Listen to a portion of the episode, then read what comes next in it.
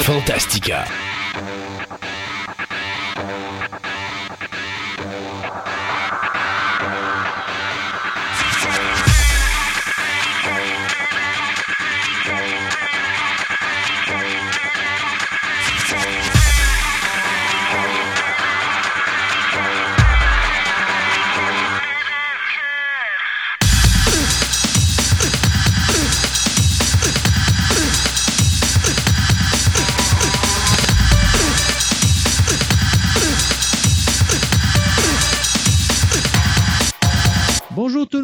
Bienvenue à l'émission numéro 79 de Fantastica. Mon nom est Christophe Lassens et tout au loin, mais si proche, mon comparse de travail, Sébastien Côté. Bonjour Sébastien. Hello! Tu pouvais, tu pouvais rester, Sébastien, près de ton micro. Je suis présentement installé dans mon nouveau studio. C'est fonctionnel. Euh, quelques exceptions près. Mais euh, 99,9% du studio est fonctionnel. On a encore quelques petits problèmes avec la ligne téléphonique et les feedbacks, mais on va régler ça sous peu. Euh, donc oui, c'était la grosse annonce de l'émission 79. Euh, le studio Fantastica est fait. Euh, c'était le projet de cette année, puis euh, le COVID a accéléré le processus. Et ça m'amène à parler d'un point euh, extrêmement important. C'est de saluer euh, deux nouveaux membres de notre famille cette semaine. D'abord, on va euh, saluer pclogique.ca qui est un nouveau commanditaire de Fantastica, donc un troisième commanditaire qui se rajoute euh, à nous. Euh, question de m'aider à payer tous ces trucs, ces bidules technologiques qui coûtent excessivement cher quand même, même si on réussit quand même à faire un studio avec pas, beaucoup de, moyens et je te dirais même des, des, des montants qui sont pas si faramineux que ça. Non, je te dirais que c'est plus la ligne téléphonique euh, de dépannage euh, Sébastien Côté qui coûte très cher. présentement. J'étais en- T'étais en train de te monter un bill. ben, écoute, euh, euh, je te paierai un jour, euh, quelque part euh, d'ici la fin du présent millénaire. La deuxième chose, euh, ben, le deuxième membre de notre famille qu'on accueille aujourd'hui, bien, c'est euh, notre euh, nouveau chroniqueur François Houle qui va nous parler de zoologie. Et oui, vous avez bien entendu, on va parler d'animaux de, toutes sortes, que ce soit. Et c'est ça le plaisir de, de- de François, c'est qu'il peut autant nous parler d'insectes, qu'il peut nous parler d'animaux. Euh, comme les ours, comme les lions, comme les tigres, comme les chats, comme les chiens. Il va nous parler de tout en général. Et la première chronique qu'on va faire avec lui, ben, c'est il va nous parler de son métier qui est concepteur d'aménagement zoologique. C'est quoi un concepteur d'aménagement zoologique? Ben, quand vous allez au zoo, puis vous voyez, mettons, un ours polaire dans sa cage, ben, il faut penser à tout ce qu'il a besoin, puis comment qu'on crée la cage et comment qu'on crée son environnement euh, ou son habitat, et pour que ça soit non seulement intéressant pour lui, mais aussi intéressant pour vous, la personne qui allait voir l'ours en question dans, le zoo. Donc, c'est tout ça qu'on va vous parler aujourd'hui. Euh, une méchante, belle entrevue, puis une belle, euh, une belle ouverture. Ben, une belle introduction, je dirais, euh, de, de notre nouveau chroniqueur François Houle. Euh, Andréane, oui, je sais, tout le monde aime Andréane. Il y a quelqu'un qui nous a texté ça sur Facebook. Vous avez raison. Non, hein? Il, il se plaignait qu'il n'avait pas assez. Il n'y a pas assez d'Andréane, ça prendrait plus d'Andréane. Oh. Euh, eh bien, Andréane va nous parler de mythologie hindoue aujourd'hui.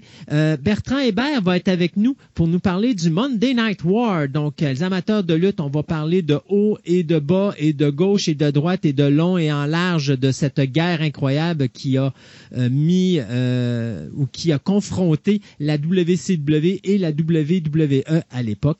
Et pour finir, bien moi, je vais vous parler de du réalisateur, acteur Mel Brooks et même producteur à certains moments dans sa carrière. Donc un, gros dossier cinéma aussi qui va être euh, en ondes. Tout ça avec nos nouvelles de la semaine et pour finir l'émission, eh bien, cette deuxième partie de cette bombe nucléaire que DC nous a pitché dans la face il y a quelques semaines en quittant, ouais, en quittant euh, Diamond Distribution. Donc, j'ai parlé avec des distributeurs. Euh, il y a des solutions qui sont en train de percer à l'horizon. C'est pas encore complètement euh, fait à 100%, mais je vous dirais qu'on est pratiquement rendu là.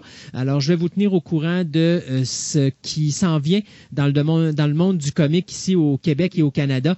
Et euh, également, euh, la réaction, parce que là, on commence à avoir des réactions de gens, que ce soit des propriétaires de commerce ou que ce soit même des euh, compétiteurs au niveau de la des comic books, euh, des gens qui commencent à dire ce qu'ils pensent de ce move qui a été fait par DC Comics de quitter Diamond Distribution. Donc, tout ça notre émission d'aujourd'hui. Et Sébastien, qu'est-ce que tu dirais qu'on commence déjà avec notre premier segment des nouvelles? Très bonne idée.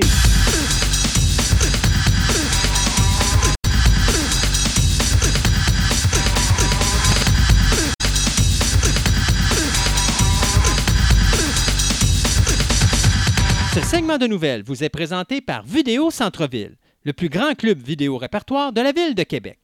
Vous aimez les monstres en caoutchouc, les fourmis géantes, les films espagnols, les sous-titres, les grands classiques, une vaste sélection de DVD de tout genre disponibles sous un même toit, soit au 230 Marie de l'Incarnation, Québec, ou encore vous visitez leur site web à vidéocentreville.com.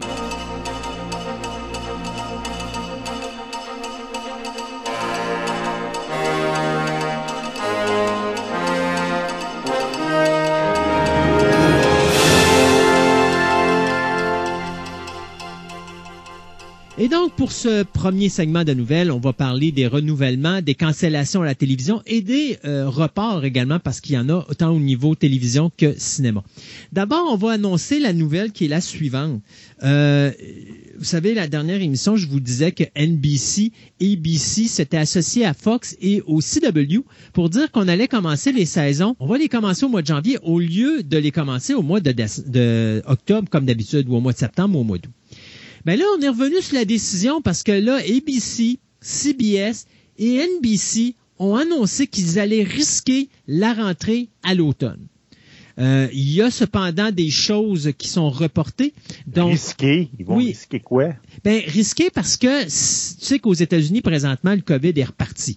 Euh, ah, OK. Vrai, ils sont pas commencé d'être tourné. Ben, exactement. Donc là, je sais qu'à Hollywood, on a encore fermé la porte sur les débuts de tournage là-bas, malgré qu'il y a certaines places qui ont quand même essayé, euh, dont un show télé dont je me c'est The Bold and the Beautiful ou quelque chose de genre, qui est un, un, un épisode, une série télé que tu vois tous les jours, là, quelque chose de, de, de journalier.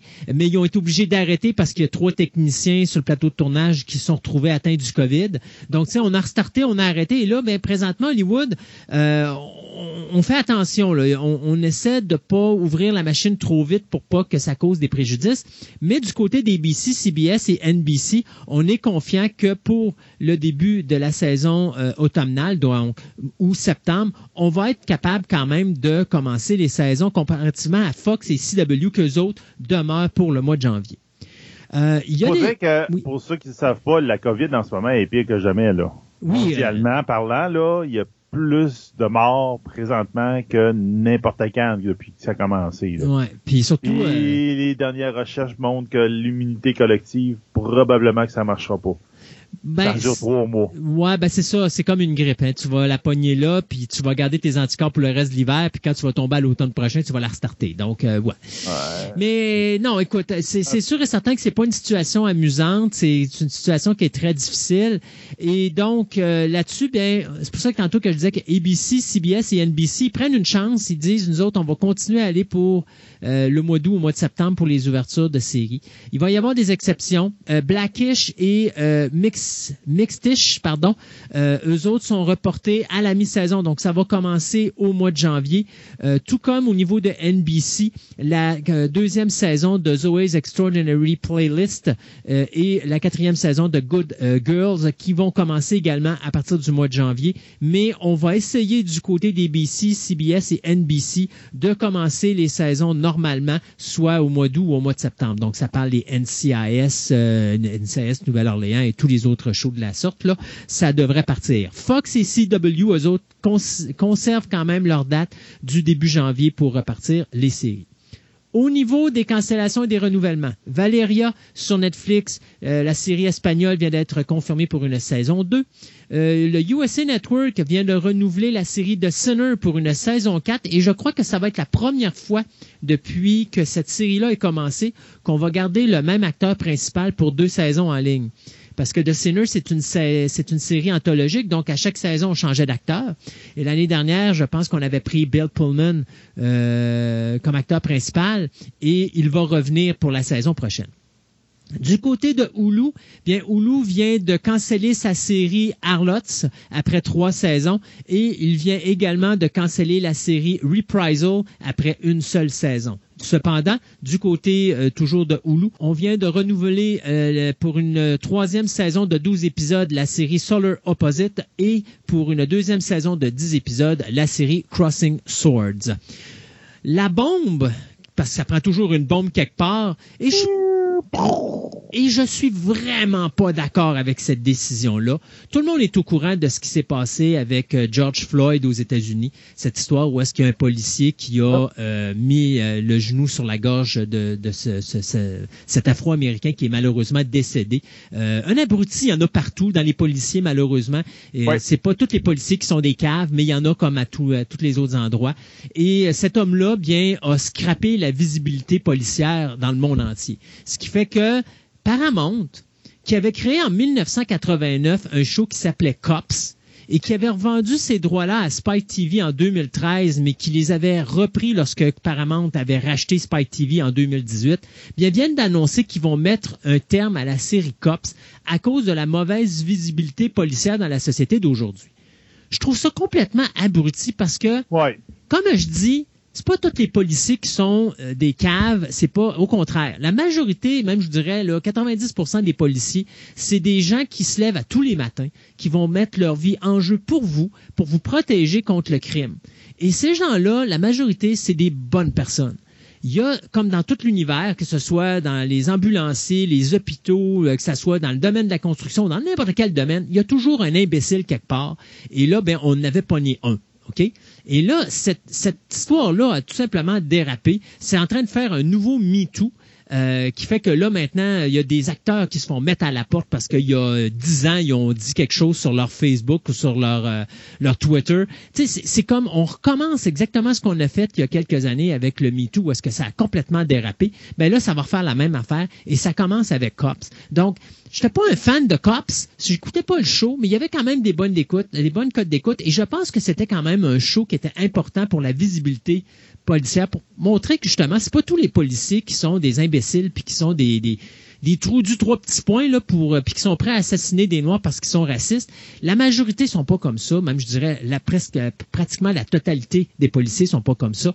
Et d'avoir un show comme Cop, c'était quelque chose d'important pour démontrer ça. Mais là, on vient de couper les herbes sous le pied des policiers de leur euh, possibilité d'essayer de remonter leur blason face à la société. Et je trouve ça vraiment très triste. Non, puis comme tu disais, ça a dérapé. Là. Ils ont banni des cartes de Magic parce que sur la carte, c'était marqué euh, détruire une carte noire. C'est raciste, ça, détruire une carte noire. Mais c'est un peu comme le MeToo, ça, je ben te disais. Parce que dans le jeu, il y a des cartes noires, rouges, bleues. Puis... Ben oui. Puis c'est, c'est, ça, ça oh. dérape tout simplement à un moment donné. C'est comme too much, c'est comme not enough.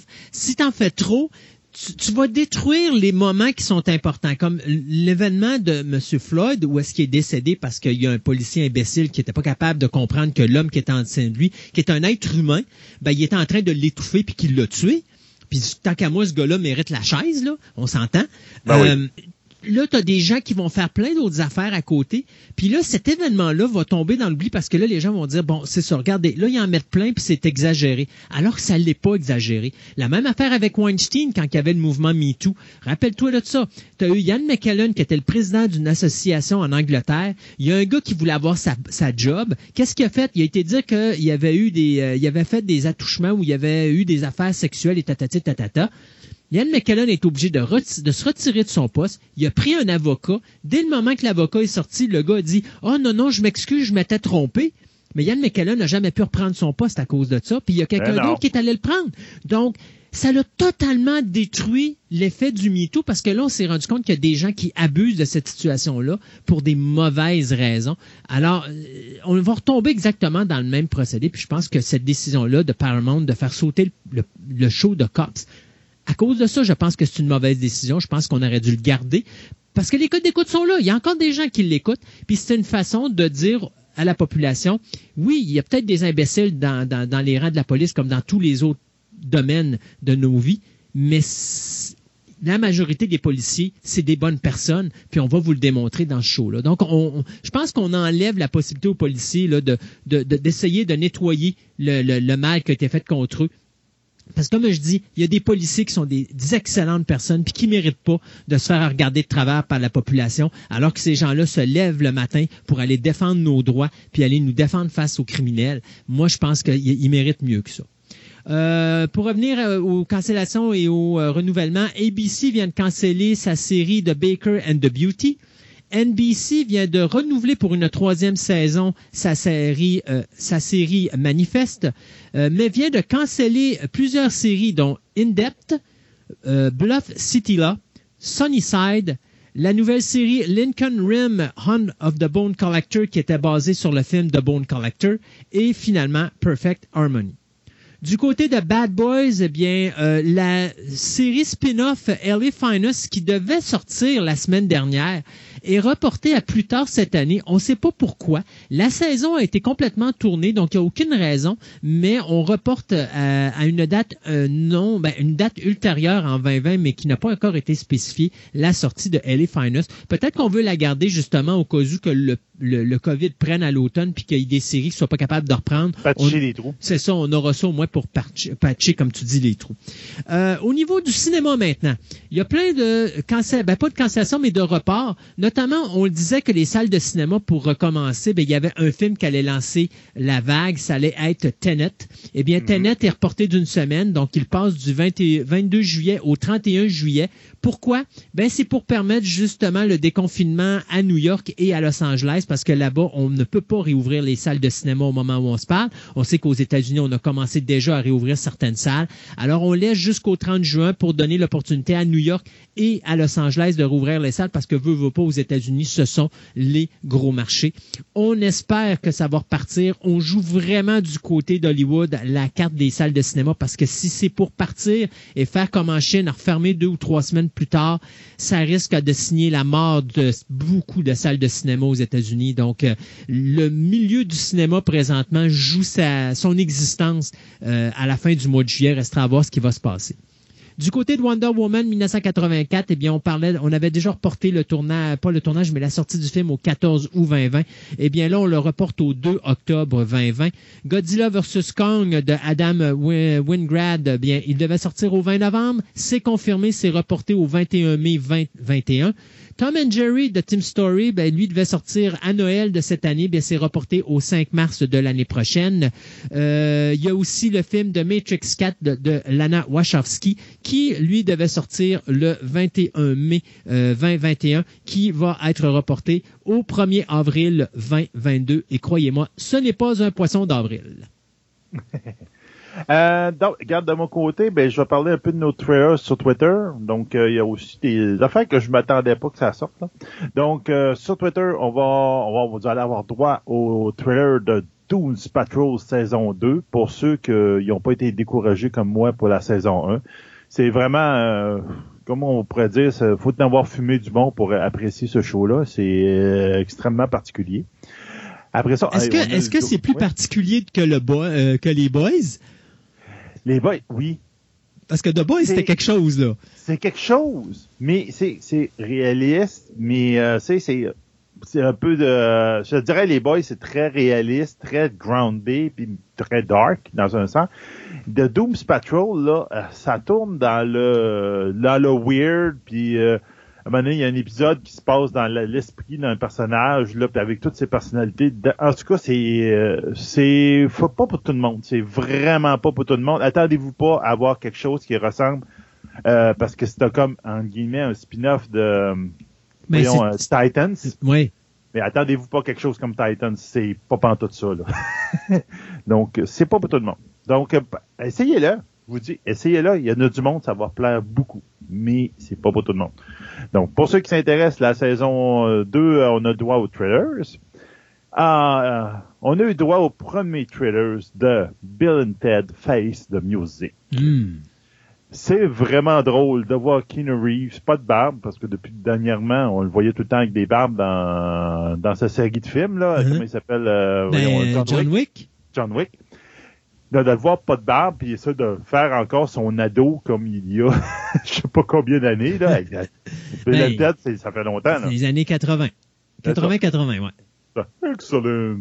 Donc, en tout cas, j'ai hâte de voir la dynamique que ça va avoir, mais je te dirais que le comparse de Keanu Reeves, je me rappelle pas du nom Alex, de l'acteur. Euh, Alex, qui me rappelle plus son nom de famille. Je sais pas, il y a peut-être plus son babyface qui a gardé un petit peu. Tu il y a un petit peu plus le look comme il y avait dans le temps, alors que Keanu Reeves a beaucoup changé. Ça, ça donne pas la même impression quand tu vois les deux, mais ça vaut la peine, ça risque d'être intéressant. C'est un prochain opus de, Bill and Ted. On a aussi droit au, j'ai mis aussi le trailer de Warrior Nun, où on voit euh, sa première, ben, c'est la même personne, je pense, qui l'avait donné euh, Utopia, je pense que ça s'appelle, non pas Utopia, euh, Millennium, qui était une série de voyages dans le temps de la science-fiction qui était excellente là. Euh, ben c'est le même créateur qui est derrière de ça, où là, on va voir une, euh, congrégation de non-fighters qui combattent des démons. et que là, regarde, non, c'est, tu lis le scénario, tu dis, c'est flyé, là. Puis, en fin de compte, le protagoniste principal, euh, c'est comme l'élu qui a été résurrecté avec l'énergie d'un ange ou quelque chose de ce style-là. Regarde, j'ai pas tout lu le, le, le Psygnosis. Et donc, ça lui donne des pouvoirs particuliers contre les démons. Donc là, regarde. Euh, ça me donne ça me donne l'impression d'un bon vieux film, euh, euh, tu sais, un film japonais d'arts martiaux des années 70. Carrément. Donc, j'ai hâte de voir ce que ça va donner, mais les personnes en arrière du show m'inspire, je vais peut-être l'essayer à cause de ça. Mais si j'avais eu juste le prémisse, j'aurais fait Ah, ok, je vais passer à l'autre. Mais bon, on verra bien. On a aussi le, tout dernier trailer de Peninsule, donc euh, la suite de Trend of Busan, où on voit nos, euh, nos Coréens euh, se faire courir par des zombies et même, je te dirais, par des méchantes armées de zombies. Donc on verra bien. on a aussi le trailer de Palm Spring, donc comme la, la, la place de Spring, Palm Spring aux États-Unis, la, place de vacation, mhm. où le prétexte de ce film-là, ça va être Palm Spring, c'est euh, quelqu'un qui s'en va un mariage à Palm Spring et en fin de compte, se retrouve dans le jour de la marmotte, donc il te retrouve dans une loupe. Ah mon dieu, The Groundhog Day all over again. All over again, mais dans Palm Spring. Spring. Donc, puis là, ça a l'air d'être comme une personne qui est pognée dans le loup. OK. Puis là, il y en a une deuxième qui vient de pogner dans le loup, puis là, c'est... Il, donc, on verra bien ce que ça va donner. Est-ce que Bill Murray fait partie de la distribution? Non, en tout cas, pas ah, Des fois, des fois qu'il aurait été pogné dans un loop, c'est ça? on va voir sa marmotte partir quelque part. Celui qui m'intrigue le plus, parce que je, je le comprends pas, c'est dans le Je vous ai mis le trailer de Ghost of War. Ghost of War, ça va sortir sur Direct TV le 18 juin, mais ça va sortir dans les euh, digitalement le 17 juillet exactement. C'est un film de guerre, OK? Donc, ça s'appelle Ghost of War, où tu vas suivre une gang de soldats euh, euh, alliés qui, pour moi, ils ont été droppés, genre, ça laisse penser à ça, ils ont été droppés en arrière des lignes ennemies, euh, genre dans l'idée ou quelque chose de même avec en parachute. Puis ils arrivent dans une, ils prennent refuge dans une, un grand manoir où les nazis ont tout tué le monde à l'intérieur parce qu'ils étaient probablement des, des juifs. Et ça retrouve que cette maison-là est hantée à cause de ça. Donc là, c'est comme les autres qui sont confrontés aux fantômes qui sont pas de bonne humeur. C'est étrange dans le sens, c'est pour ça que je dis, c'est, je sais pas comment ils vont l'exploiter dans le film, mais c'est parce que là, t'as les nazis qui sont les méchants, qui tuent du monde dans le manoir, mais c'est les fantômes, c'est les victimes des nazis. Donc c'est comme là devient est-ce que les victimes des nazis deviennent les méchants euh, pour les alliés? Euh, c'est comme, hmm. c'est quand tu parles de dans un cours de cinéma avec les protagonistes puis tout, je trouve ça étrange. ben, on verra bien. C'est écrit puis c'est dirigé par Eric Brest, qu'on a eu Butterfly Effect par, de lui, donc ça risque d'être, je dirais, un petit peu foqué. Justement, je pense hmm. que c'est quelqu'un qui est très bon pour euh, jouer un peu dans ces affaires-là. On verra bien ce que ça va donner. Il y a plein d'acteurs connus là-dedans. Euh, qui viennent de, différents shows comme The Titans, Pitch Black Perfect, Luke Cage, Veron Commerce, Phantom, Iron Man. Donc, c'est des acteurs qui ont pris un petit peu un peu partout dans plein de, films connus. Donc, de séries télé, tu veux dire? de séries TV ou encore euh, de, comme un film Iron Man. Mm-hmm. Donc, ça peut être intéressant, mais je ne sais pas comment le prendre après le trailer. Hmm. J'ai hâte de voir ce que ça va donner quand ça va sortir. John Hamm, Nicholas Wolf, Andrea Risborough, Charlotte Gainsbourg, Mackenzie Davis, Sophia Boutella et Stephen Young. Ça, ce sont les acteurs qui vont jouer dans la comédie de science-fiction Alpha Gang, qui va être réalisée par David et Nathan Zellner, qui nous avait donné Damsel, et euh, qui a été écrit par le scénariste David Zellner. Donc, comme on peut voir, là, c'est une histoire de famille. Euh, Adèle Romansky et Sarah Murphy vont s'occuper de la production. Et c'est quoi l'histoire de Alpha Gang? Eh bien, c'est des extraterrestres qui arrivent sur la Terre pour la conquérir. Sauf que le problème, c'est que euh, ils vont découvrir les émotions humaines. Et puis, ben là, ça va compliquer l'histoire de euh, l'invasion en question. On a déjà vu cette histoire-là à maintes reprises. Donc, ben hâte de voir ce que ça va donner. Le tournage devrait débuter euh, en Europe de l'Est en 2021. Et avant de te laisser finir les nouvelles avec la tienne. Je vais juste en rajouter une petite euh, euh, rapide avant de te laisser aller.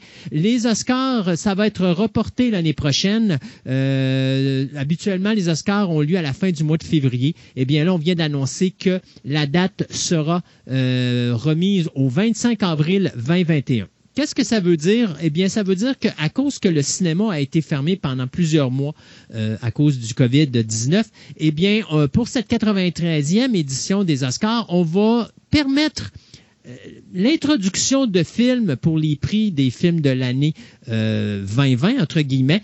on va permettre que ces films-là soient présentés en salle jusqu'au 28 février 2021.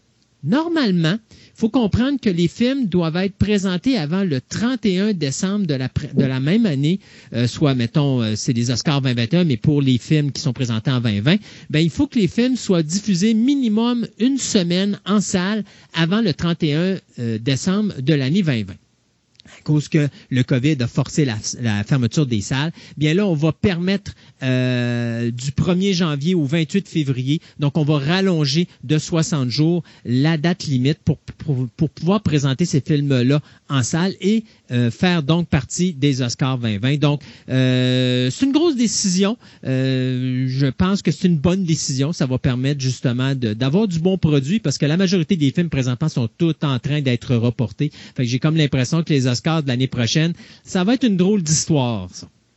Ouais, ça va être un petit peu mêlé. Ouais. Euh, regarde, euh, c'est une suite un peu de tout ce qu'on a dit euh, un petit peu au début de, notre épisode. En fin de compte, l'acteur Hartley Sawyer qui jouait dans The Flash, qui jouait le personnage de Unlocated Man, qui est un personnage récurrent majeur depuis la saison 4, vient de se faire montrer la porte. Parce que justement, il y a eu euh, des euh, dans le passé, avant qu'il soit euh, dans le, show, il y a eu des tweets puis des Instagram de par rapport au raciste, euh, bon, le sexiste, par, rapport aussi à l'orientation sexuelle. Il faut comprendre que c'est un, c'est un comique, le bonhomme. Donc, en 2010 et 2014, il fait des tweets sur le site euh, sur, sur, ben, il fait des tweets sur son Twitter, je pense, ou son Instagram. Puis, Twitter et Instagram. Les deux. Et à ce moment-là, lui, il fait ça d'une façon humoristique pour faire rire le monde. Sauf que là, ben, à l'époque où il est fait, on n'a pas passé par le MeToo, puis on n'a pas la situation avec George Floyd. Tu sais, tantôt, quand je te dis c'est ridicule, là, c'est qu'on s'en va chercher des affaires qui datent de plusieurs années, puis on pénalise des personnes. Mais ces gens-là diraient pas la même affaire dans le contexte d'aujourd'hui. Puis il les a pas dit parce qu'ils pensaient, ils les disaient parce qu'ils voulaient faire rire le monde. Ça veut pas dire qu'il est blanc comme neige, mais je me dis, c'est un peu comme qu'est-ce qui s'était passé avec le réalisateur du film euh, Guardian of the Galaxy. Disney l'ont mis à la porte parce qu'à l'époque, il, il, avait attaqué Trump. Les gars de Trump avaient ressorti des choses qu'il avait dites, euh, je me rappelle plus à quel endroit, mais plusieurs années auparavant. Disney a dit, on veut pas être associé avec ça parce que c'est sexiste, c'est tatati et tatata. Et on mis le gars à la porte. Ça, ça nous a coûté un, Guardian of the Galaxy numéro 3. Ça va peut-être nous permettre d'avoir un bon Suicide Squad numéro 2 parce que là, il est devenu réalisateur ben de ça. Avant que Disney revienne sur sa décision et dise, mais c'est tu quoi finalement, tu vas faire Guardian of the Galaxy numéro 3. Donc, encore, on n'a pas appris. On n'apprend pas à Hollywood, on n'apprend pas dans la race humaine. Hein. On dirait qu'on fait des bêtises, mais on va continuer à les faire. faut, faut surveiller. Les, humoristes doivent se surveiller dans le sens que c'est quand dans le, contexte d'un stand-up comique, c'est quelqu'un dans un monologue, puis tu fais des, des jokes à caractère raciste, mais que pris dans le contexte de ton monologue, c'est correct. Mais quand tu tombes sur Twitter puis Instagram, où tu as juste je te dirais, je me regarde, moi je connais pas assez ça, mettons euh, 30, 100, 120 caractères à mettre. Donc c'est une phrase ou une deux phrases. Il dit, c'est facilement pris hors contexte là. Le monde peut dire, ah, il vient de dire ça. T'imagines-tu les gens qui comprends pas tu fais une joke qui, est en train de faire une joke là, parce que t'as pas le contexte autour. Mais imagines-tu aujourd'hui on sortirait les vinyles de puis qu'on mettrait sur CD les cyniques? Ah ouais, les cyniques hein? RBO là. Hey, on se ferait-tu ramasser, tu penses? Ah ben oui, Je pense qu'ils iraient chercher tous les cyniques qui sont encore en vie puis les mettraient en prison pour racisme, sexisme, euh, euh, parler contre les homosexuels, parler contre ce qu'on les contre ça. Mais c'est pas c'est de l'humour. À un moment donné, il faut savoir comment rire, puis il faut se dire aussi, faut se rapporter à, l'époque. Écoute, HBO Max avec l'histoire de, de George Floyd, qu'est-ce qui s'est passé? On a flushé de la librairie autant en emporte le vent. Oui, ça c'est con. Quelle stupidité! C'est le plus grand film de toute l'histoire du cinéma, mais parce qu'il y a des, des, des phrases racistes, c'est un film sur la guerre de sécession. Ça peut pas être autre chose qu'être raciste. Par ben, défaut, c'est l'histoire. Tu sais, on va éliminer Glory, on va éliminer tous les films qui parlent de ça, puis on va tout ah mettre ça blanc, puis effaçons, effaçons l'histoire, s'il vous plaît. Voyons donc. C'est complètement ridicule. Il faut se remettre à l'époque où ça a été fait. Euh, je me rappelle quand on a eu le mouvement MeToo, qu'à un moment donné, je parlais de, euh, j'étais à Marceau le soir, puis je disais, un film comme Breakfast Club, tu peux plus faire ça aujourd'hui. Non. Parce que c'est sexiste.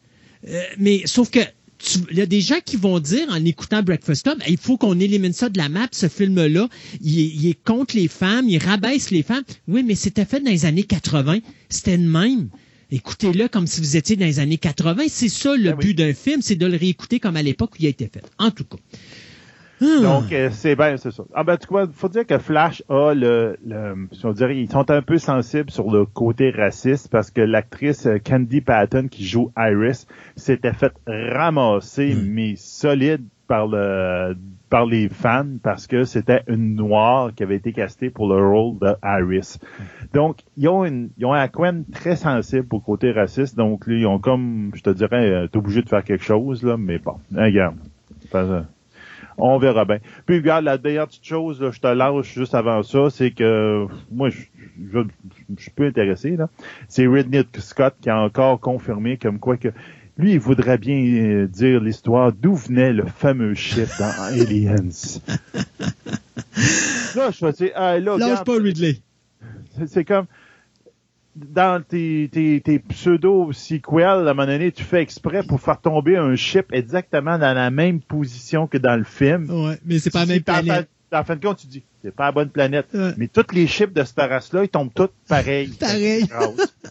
Ah, il me décourage. Ouais, puis en plus, t'as, as Sigourney Weaver qui a annoncé que pour elle, c'était terminé. Elle, elle ne prendra plus le rôle de Replay dans la saga de Alien. Who cares? Who cares? En fait, un remake tant qu'à ça. Allez, on s'arrête quelques instants, le temps de chronique, et on vous revient tout à l'heure pour la deuxième segment des nouvelles.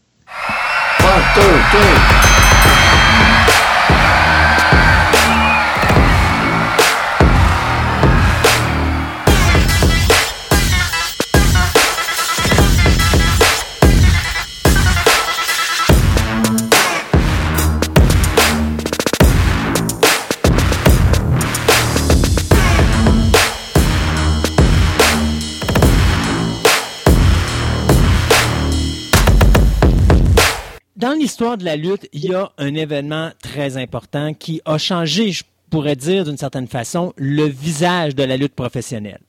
Ça a commencé par un certain individu qui a décidé de créer sa propre fédération de wrestling et il a décidé de confronter un autre individu qui lui avait une fédération de wrestling et donc à ce moment-là où on devrait dire de c'est plus de wrestling entertainment, comme il disait, euh, ce, qui nous ce qui nous a donné finalement la guerre entre la WCW, l'ex-NWA, euh, et la WWE à ce moment-là, donc entre Ted Turner et Vince McMahon. Et c'est de ça qu'on va parler avec euh, Bertrand aujourd'hui. Bonjour Bertrand. Bonjour. Comment ça va? Ça va bien, ça va bien. Donc, la WCW versus la WWE ou encore la Monday Night Wars.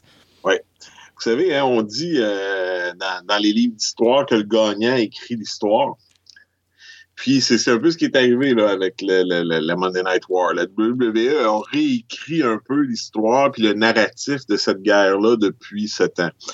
Mais, euh, Ted Turner achète la, Jim Crockett Promotion, qui était le membre le plus influent et le, seul encore en santé de la NWA à ce moment-là, en 88. OK? Donc, euh, à partir de là, euh, c'est là que Vince raconte son histoire, que Ted Turner l'appelle pour dire qu'il est dans le wrestling business, parce que wrestling est une prononciation du sud des États-Unis un peu boiteuse que certains euh, habitants de ces coins-là ont. Euh, et que Vince aime tourner au ridicule. Mais d'ailleurs, il faut, expliquer que la, rivalité n'a pas commencé là, parce que la rivalité a commencé au moment où Ted Turner voulait s'associer avec Vince, puis Vince avait dit non. Oui, ça, c'était euh, à l'époque où Vince avait acheté la, la, la, la, la le, le, temps d'antenne sur TBS euh, de Georgia Championship Wrestling. Euh, et euh, il n'y avait pas eu d'entente à ce moment-là. Mais encore là, on, tombe toujours dans le narratif de la WWE parce que Ted Turner a jamais discuté de la chose. Puis Ted Turner était excessivement malade aujourd'hui, maladie d'Alzheimer, si ma mémoire est fidèle, et par conséquent, on n'aura jamais vraiment sa version des choses. Mm-hmm. Mais bon. Mais il reste toujours Jane Fonda qui pourrait nous la raconter. Encore, encore là, euh, c'est cette semaine que le nouveau table pour, pour trois est sorti avec John Laurinaitis, Bruce Pritchard puis euh, Shane McMahon. Puis on est encore en train de changer le narratif de ce qui s'est vraiment passé. c'est vraiment là, les gagnants écrivent l'histoire, c'est vraiment ça. Mm-hmm. il faut faire attention un peu à, tout ça parce que il achète la compagnie en 88 ils vont avoir des accrochages en cours de route, mais euh, les premiers accrochages, c'est la WWE qui va les commencer. On va lancer la Royal Rumble sur USA Network pour venir contrecarrer euh, le Bunkhouse Stampede en pay-per-view comme de la de, qui était le premier un des premiers pay-per-view de la, WC, de la, WCW de Ted Turner. Mm-hmm. Un événement gratuit contre un pay-per-view. On va également euh, menacer les gens qui vont présenter Starcade euh, de, au lieu de, Survivor Series, qui était le même jour, un jour de, Thanksgiving. D'ailleurs, on arrive à Thanksgiving. On va les menacer qu'ils n'auront pas le droit à WrestleMania 4 s'ils présentent Starcade. Et ça, c'est tous des coups de, de, de semonce dans la guerre qui ont été lancés au départ par la WWE. Mais bon, ça, ça c'est, on est en pré-guerre. Hein. Euh, la WCW va rétalier va, avec WrestleMania 4 en lançant le Clash of Champions le même jour et en, compétition directe avec le show payant de WrestleMania 4. Euh, donc, avec le... vous savez, on, c'est ça. On, mais ça, c'est un peu là-dedans. C'était-tu euh, le match... Excuse-moi. C'était-tu le match avec le fameux match entre Ric Flair et Sting? Oui, exact. Ouais. Exact, c'est ça. et là, les, après ça, euh, la, la, mémoire, c'est que on a au niveau des compagnies de câbles, on leur a dit là, ça va faire. Parce qu'on est en train de, perdre. Moi, je perds de l'argent, toi, tu perds de l'argent, tout le monde perd de l'argent. Et après ça, vous verrez que ce qui va arriver, c'est que les mois, qui, à chaque mois, ça alternait là, dans l'histoire. Il n'y avait pas de mois où il y avait deux pay-per-view en simultané, WWF et WCW.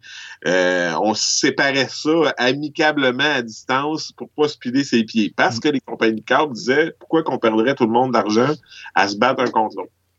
Et ça, ça a calmé les nerfs de tout le monde pour un, assez bon bout de temps. Là arrive, euh, Éric Bischoff raconte l'histoire de façon euh, assez magistrale. Il y a un meeting avec d'autres euh, monde de, de, l'organisation Turner sur toutes sortes de sujets. Turner est là et euh, le but, c'est de pouvoir euh, présenter des projets, puis des meilleurs budgets, puis ces genres de, de trucs-là. Et là, tout d'un coup, out of the blue, Ted Turner va lui dire qu'est-ce que ça nous prendrait pour battre le WWE. Et là, c'est comme pense vite, tourne-toi de bord. Il dit ben un show en prime time sur un, major network. Et c'est là que Ted Turner va se de bord, regarder le gars en charge de TNT, puis lui dire donne deux heures à Eric le lundi soir comme sur TNT. Ce qui nous a donné le euh, Nitro. C'est ce qui va nous conduire à Monday Nitro. Mais imaginez, là, hmm. t'en vas dans un meeting, pas du tout pour ça tu te fais poser une question à brûle pour point, puis tu ressors de là avec deux heures de prime time le lundi soir sur TNT qu'il va falloir que tu fasses le plus vite possible.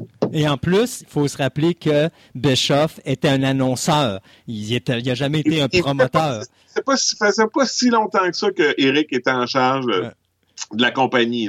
Il avait mis le deal sur la table pour avoir Hulk Hogan avec WCW, mais on est relativement là, dans les premières, premiers deux ans de son règne là, en charge de WCW. Puis bon, on s'entend, il y en a qui vont dire que justement, il a, a un peu punché son CV parce que jusqu'à ce moment-là, il était un simple annonceur avec WCW. Et certains diront qu'avec la AWA aussi. Mais lui, il a un peu punché son CV en disant qu'il avait joué euh, plusieurs chapeaux avec la AWA. Mais anyways, euh, tout ça est euh, nous conduit à ce que, ben là, à cette heure que j'ai dit ça, puis que je me fais donner euh, les clés du château, si on veut, il faut que je livre. Là. Hein? Il n'y a pas le choix. Euh, il va vraiment avec l'optique de... Il n'y a, aucune règle qui tient. Et c'est là que le tout va commencer. Dès le premier Nitro, Lex Luger, qui a fini son dernier show samedi soir avec la WWE, se pointe à Nitro durant le match de Hulk Hogan. Et là, tout le monde capote, incluant à la WWE, parce que euh, tout le monde dit, mon Dieu, il était encore avec la WWF en fin de semaine. Puis en plus, si je me trompe pas, dis-moi si je me trompe, mais je pense qu'il passait au Raw en plus de passer au Nitro. Non. Non, il n'y avait pas enregistré un, combat préenregistré, puis c'était passé à ce moment-là? Non, ça, c'est Rick Rude. Ça va arriver beaucoup plus tard. Dans, la guerre, mais qui, est le seul performeur à avoir été là le même soir. Euh, Dans deux fédérations. À, Raw et à, Nitro en même temps. Euh, mais là, là, donc, la guerre est lancée. Et là, ce qu'on peut appeler les, dirty tricks ou pas dirty tricks, les, trucs de, cochon. Euh, on va donner les résultats de Raw parce que Raw n'est pas en direct à toutes les semaines, Nitro est en direct à toutes les semaines. on va pointer du doigt ce qu'on pense être des storylines boiteuses, genre dire euh, Mick Foley gagne le championnat du monde ce soir, euh, that's gonna put butts in the seat. Et à leur grand désarroi, ce que ça a créé, c'est que tout le monde a changé de poste pour aller voir comment Mick Foley, que tout le monde appréciait comme personnage, puis comme lutteur, puis comme personne, euh, allait faire pour gagner le championnat. Euh, ce qui est un moment peut-être tournant dans la guerre. Du moins dans le narratif de la WWE, ça en est devenu un parce que c'était positif, mais effectivement, c'était pas le. Dans cette période-là où ce qu'on va dire anything goes, on va faire des bons coups, peut-être comme Lex Luger, mais on va aussi faire des moins bons coups comme cette chose-là avec. Euh, mais arrêtez, disons-le, là, il a offert à la WWE la première victoire depuis plusieurs mois au niveau des codes d'écoute sur un plateau d'argent. Ça, ça, revirait, les choses parce qu'on va, on va finir par gagner à, éteindre ces 83 semaines consécutives de victoire de, de WCW parce qu'au début, ça commence quand même, c'est back and forth. On en gagne deux, on en perd une, on en gagne deux, on en perd une. Ça se promène entre les deux un peu au début. Et là, c'est la NWO là, qui va lancer cette, cette lignée-là. Là. Et parce que là, ça devient vraiment l'histoire la plus forte qu'il y a de disponible euh, à la télé, peu importe euh, la fédération confondue. Parce que très souvent, Raw était meilleur overall que Nitro. Mais Nitro avait ce, cette histoire-là que tout le monde aimait. C'était des heels qui étaient cool, c'était Hulk Hogan que tout le monde connaissait. Euh, tout le monde voulait voir où tout ça s'en irait. Parce que très souvent, euh, l'histoire était très bonne, mais le main event ne l'était pas. Là. Ah, c'était horrible. Il y avait des finishes à un moment donné, tu te posais des questions à savoir, mon Dieu, vous n'allez pas finir ça comme ça. C'est ça. Tout le monde avait des, des, tout le monde avait le doigt au, au, chapitre dans, dans, les, dans les finishes. Ce qui faisait des, des, des, épisodes décousus parfois, puis des résultats décousus dans les histoires parce qu'il fallait beaucoup trop de monde à, contenter en même temps. Oui, puis je me rappelle. quelque chose pour un vestiaire. Exact. Puis je me rappellerai toujours le combat avec Hogan, le retour, le match retour entre Hogan et l'Ultimate Warrior à un moment donné où est-ce que, si je me trompe pas, Hogan est supposé envoyer euh, quelque chose qui prend en feu dans les yeux du Ultimate Warrior, oh. mais finalement il se passe rien. Ah ouais, mais bon. Ça, là, on était à Halloween Avoc. Et bon, tu sais, le moment où ce que tu dis à n'importe quel jeune lutteur qui s'entraîne, si tu manques ton coup, Improvise. Improvise d'autres choses, mais surtout pas insister pour que ça fonctionne. Et là, Hulk est là, puis il est avec son petit papier euh, flash, puis tu le vois avec son briquet qui essaie de le rallumer, puis de le rallumer, puis de le rallumer. c'est comme des fois, c'est sûr que parce qu'il était Hulk Hogan, il n'y a personne après qui a dit what the. Oui, non, ça c'est sûr. Ça, c'est Mais, bon, it is what it is, là, tu sais. C'était une compagnie désordonnée. Euh, à la fin de la journée, tu as toujours besoin de quelqu'un avec une vision puis de quelqu'un qui va dire oui ou non. Et à WCW, c'est beaucoup ce qui a manqué. Souvent, on avait une vision seulement sur certains personnages et on avait également, au final, personne qui avait un oui ou un non final sur tout. Il y avait tout le temps, dans certains cas, comme mettons Hulk Hogan, qui avait un creative, euh, une clause, un, de regard un droit de regard sur son histoire. Fait qu'il pouvait dire non à à peu près n'importe quoi ou dire oui à, peu près n'importe quoi. Fait que c'est, encore une fois, là, tu vas te retrouver avec des bons coups, tu vas te retrouver avec des mauvais coups. Donc, la, guerre fait, fait, son, fait son œuvre, là, je veux dire, mais la, le plus grand changement, c'est comment, au final, Raw s'est transformé. Hmm. dans le décor, dans la présentation, euh, passer de en direct une fois sur deux à en direct à chaque semaine. Euh, et aussi dans le type de produit qu'on va présenter, dans les personnages qui vont être en, vedette, et aussi euh, dans la, la, la jusque où on est prêt à aller dans nos histoires pour aller chercher le fameux ratings qui, jusqu'à ce jour, donc depuis maintenant presque 25 ans, est le nerf de la guerre dans le monde de la lutte. Euh, ce qui n'était pas le cas avant la guerre du lundi. Puis ça n'avait jamais été égalé, même encore aujourd'hui, il n'a jamais été, ah. jamais été capable de réégaler les codes d'écoute de cette période-là. Non, parce que la lutte, là, on, peut les voir, euh, si on prend, mettons, l'époque de Hulk Hogan comme la première pour rendre les choses simples, la popularité a explosé à ce moment-là. Mm-hmm. Et là, comme à chaque fois au niveau de la lutte, là, il y, y, a une courbe, puis là, ça va descendre. Et là, ça va reprendre justement autour de la Monday Night Raw War, parce que là, on va avoir Stone Cold puis The Rock d'un côté, puis on va avoir la NWO de l'autre. Je veux dire, il y aura jamais une époque où tu vas avoir deux personnages comme The Rock puis Stone Cold en même temps dans une fédération. Puis pire, tu vas en avoir un troisième qui va s'ajouter, qui va être Triple H. C'est ça, ouais, bon, mais tu sais, Triple H, quand même une coche plus bas, mais Hulk Hogan, le Rock, Stone Cold, tu peux avoir ces gars-là dans la même phrase. C'est des gars qui ont attiré autant au box-office, un que l'autre, euh, puis que, regardons le Rock aujourd'hui, je veux dire, le Rock est une des plus grosses vedettes au monde, pour et c'était un lutteur. Mm. Donc, c'est énorme, cette période-là. Puis la NWO est probablement l'histoire générale la plus populaire euh, du monde de la lutte de cette époque-là. Là. Euh, on, peut, on peut vraiment faire cet argument-là. Fait que quand on aura deux super vedettes puis une super histoire en même temps dans le monde de la lutte, dans deux fédérations compétitrices. Je ne sais pas quand est-ce que ça pourrait se reproduire. Euh, et on, va le voir peut-être plus tard dans la prochaine chronique avec la All Elite Wrestling. On est encore loin de la de la coupe aux lèvres, mais au moins on a cette option-là aujourd'hui. Mais bon, on y reviendra euh, dans une prochaine chronique. Mais euh, pour la Monday Night War, malheureusement, ce qui va arriver, c'est autant le produit de la WWE va se transformer, va se va devenir plus au goût du jour, va vraiment pousser l'enveloppe au maximum pour trouver des personnages et des histoires fascinantes.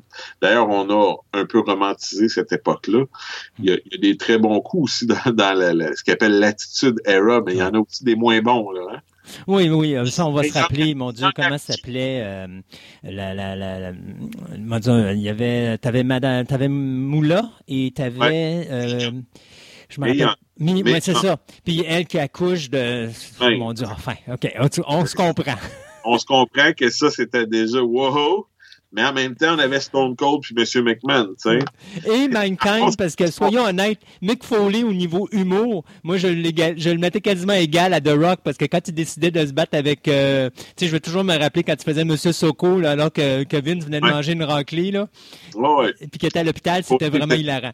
Mick Foley était vraiment un personnage incroyable aussi à cette époque-là. D'ailleurs, c'est un peu ce qui, est, ironique, hein? Mm. Stone Cold, Mick Foley, L'Undertaker. L'Undertaker, c'est tous des gars qui étaient avec la WCW au début des années 90. Et que Bischoff a laissé aller. Et que Bischoff a laissé aller ou que d'autres dirigeants de la WCW ont laissé aller. Euh, et ultimement, c'est ces gars-là qui ont gagné la guerre un peu pour, pour la WWE. Parce qu'il faut jamais oublier une chose. Hein?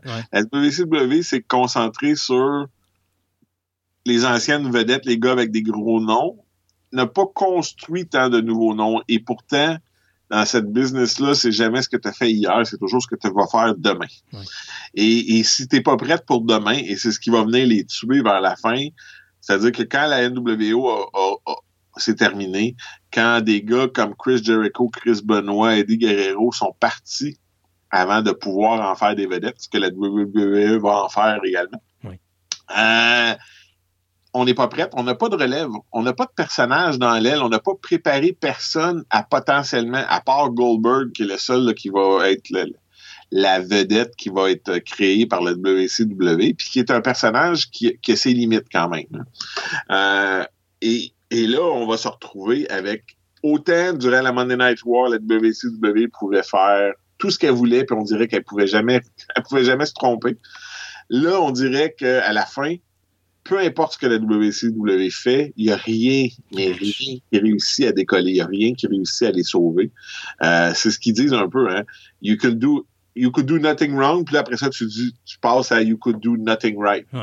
Peu importe si c'était un peu bon ou qu'il semblait avoir de la lumière, tout finit toujours par s'effondrer au niveau des ratings parce que la bonne volonté est épuisée auprès des fans. Hein. Euh, puis le, show va commencer à changer de look. Euh, on va aller dans des plus petits arénas. Ça, on va couper dans les, les, pyrotechniques ou des choses comme ça. Pour... Mais là, le show perd un peu de son lustre. Hein, et par conséquent, puis la, qualité du talent également. Exact. Euh, mais bon, là, les choses vont autant que ça peut, mais la décision est prise. Ted Turner va va perdre du pouvoir parce que la. C'est la Warner Brothers. AOL va euh, acheter Time Warner hmm. et euh, dans cette nouvelle transaction-là, Ted Turner perd beaucoup de pouvoir sur ses acquis puis ses compagnies au, sein de Turner. Euh, et là, euh, à partir de là, une nouvelle personne en charge de TNT, là, on va voir que ben, les codes d'écoute qui étaient excellentes ne le sont, plus. Euh, les coûts euh, reliés à tout ça et la qualité du produit étant tellement mauvaise, on a on décide de vendre la compagnie. ça, c'est une chose. C'est là que Bischoff va revenir dans le portrait parce que Bischoff, au fil du temps, va avoir perdu son rôle et ensuite va être revenu, puis là, la chicane va prendre. On a engagé Vince Russo qui fait un travail épouvantable pour couler la compagnie. Certains vont même dire qu'il a été envoyé là par exprès pour couler la compagnie. Mais bon, euh, je pense que il a juste démontré jusqu'à quel point que tout ce qu'il a fait avec la WWE était juste un coup de chance parce qu'on pouvait un peu diriger ses idées vers euh, quelque chose qui pourrait avoir du succès plutôt ben- que de lui être à la source de toutes les idées géniales du Monday Night War. Mais je suis pas d'accord de dire que euh, c'était des coups de chance. C'est juste que la différence, c'est qu'Eric Bischoff un ancien, un, ancien annonceur, mais qui se fait pitcher dans un poste de contrôleur. Ce qu'il fait, il fait du mieux qu'il peut, mais il va chercher tout simplement des gros noms, puis il se dit, je vais détruire la WWE avec le passé de la WWE, alors que du côté de la WWE, tu as un gars qui a une tête qui est Vince McMahon, et que lui, Vince McMahon, tu lui pitches des idées, puis quand il y en a des bonnes qui arrivent à lui, donc Rousseau, il envoie des bonnes idées, donc dis-moi si je me trompe, mais la DX vient de lui, euh, il les adapte pour qu'elle soit bonne et qu'elle soit efficace.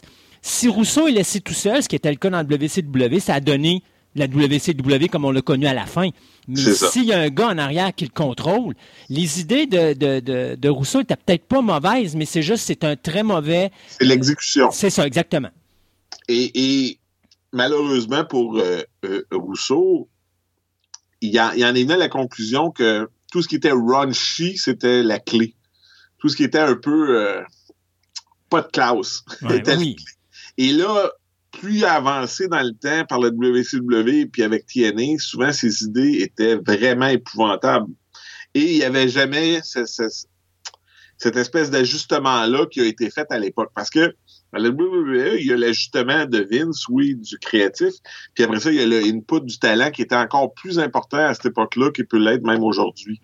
Le talent, tu sais, le DX, euh, je me souviens pas exactement qui a eu l'idée à la base, mais tu sais, à la base, c'est un vrai groupe d'amis qui est devenu un vrai groupe à la télé. Puis après ça, ça, ça a donné la plateforme que Triple H a eu pour se, démarquer une fois que Shawn Michaels était parti.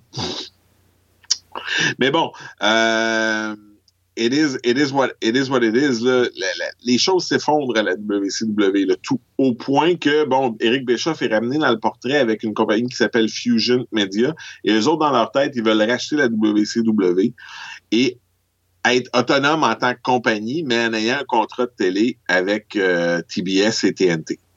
Euh, et, ce, qui, ce qui est rendu à ce point-là, là, le contrat de télé avec TNT et TBS, c'est la chose qui a le plus de valeur au sein de la WCW. Et là, coup de théâtre, Jamie Kellner, qui prend en charge TNT, va, et tout Turner Broadcasting à ce moment-là, va dire qu'il cancelle la transaction. WCW Saturday Night et toute la programmation de WCW sur les, les Thunder, etc. Tout est cancellé. Comme un show de télé qui se fait canceller à la fin de sa saison. Hmm. Et là, soudainement, c'est comme si le plancher venait de s'ouvrir sous Bischoff et sous toute la compagnie. Parce que là, la compagnie, elle vaut, sur papier, elle vaut pas grand-chose. Parce que elle a des contrats démesurés par rapport au code d'écoute parce que c'est des contrats qui datent de la période où la compagnie va bien dans la plupart des cas. Euh, des contrats garantis sans coupure parce que comme il n'y avait avait pas de, garantie de, clause dans les contrats comme Vince McMahon pouvait ajouter pour essayer de se protéger des moments difficiles. Fait que là, à un point tel que euh, la WWE au début veut pas acheter toute la compagnie. Et, et c'est là que une fois que la WWE aura dit non, que les choses déboulent. On essaie de vendre la compagnie avec tous les contrats, mais ça fonctionne pas. Il n'y a personne qui va acheter ça parce que mhm. c'est trop. Euh, euh, qui veut avoir des contrats d'un million et des trucs comme ça garantis quand tu n'as même pas de plateforme pour relancer une compagnie qui perd de l'argent comme de l'eau rendue là. Mhm. Fait que là, Kellner cancelle la lutte enlevant toute valeur de vente à la compagnie. Et là, on va revenir à la WWE pour savoir s'ils veulent ramasser des morceaux. Et c'est là que pour environ 5 millions de dollars, la WWE va ramasser. Et là, là-dessus, il y a 2,5 millions cash, puis 2,5 millions en publicité dans les médias de Turner. Ah, Quel bon coup. Écoute, juste en DVD puis en archive de, footage, on, va, on va rentrer dans notre argent relativement rapidement. Oui. Euh, on se souvient qu'en même temps, on va acheter aussi les actifs de la, ECW en, faillite. Et là, on va se retrouver avec toutes les images de cette période-là sous un seul chapeau. Et on s'entend que c'est le, le, core le, cœur de ce qui est aujourd'hui le WWE Network.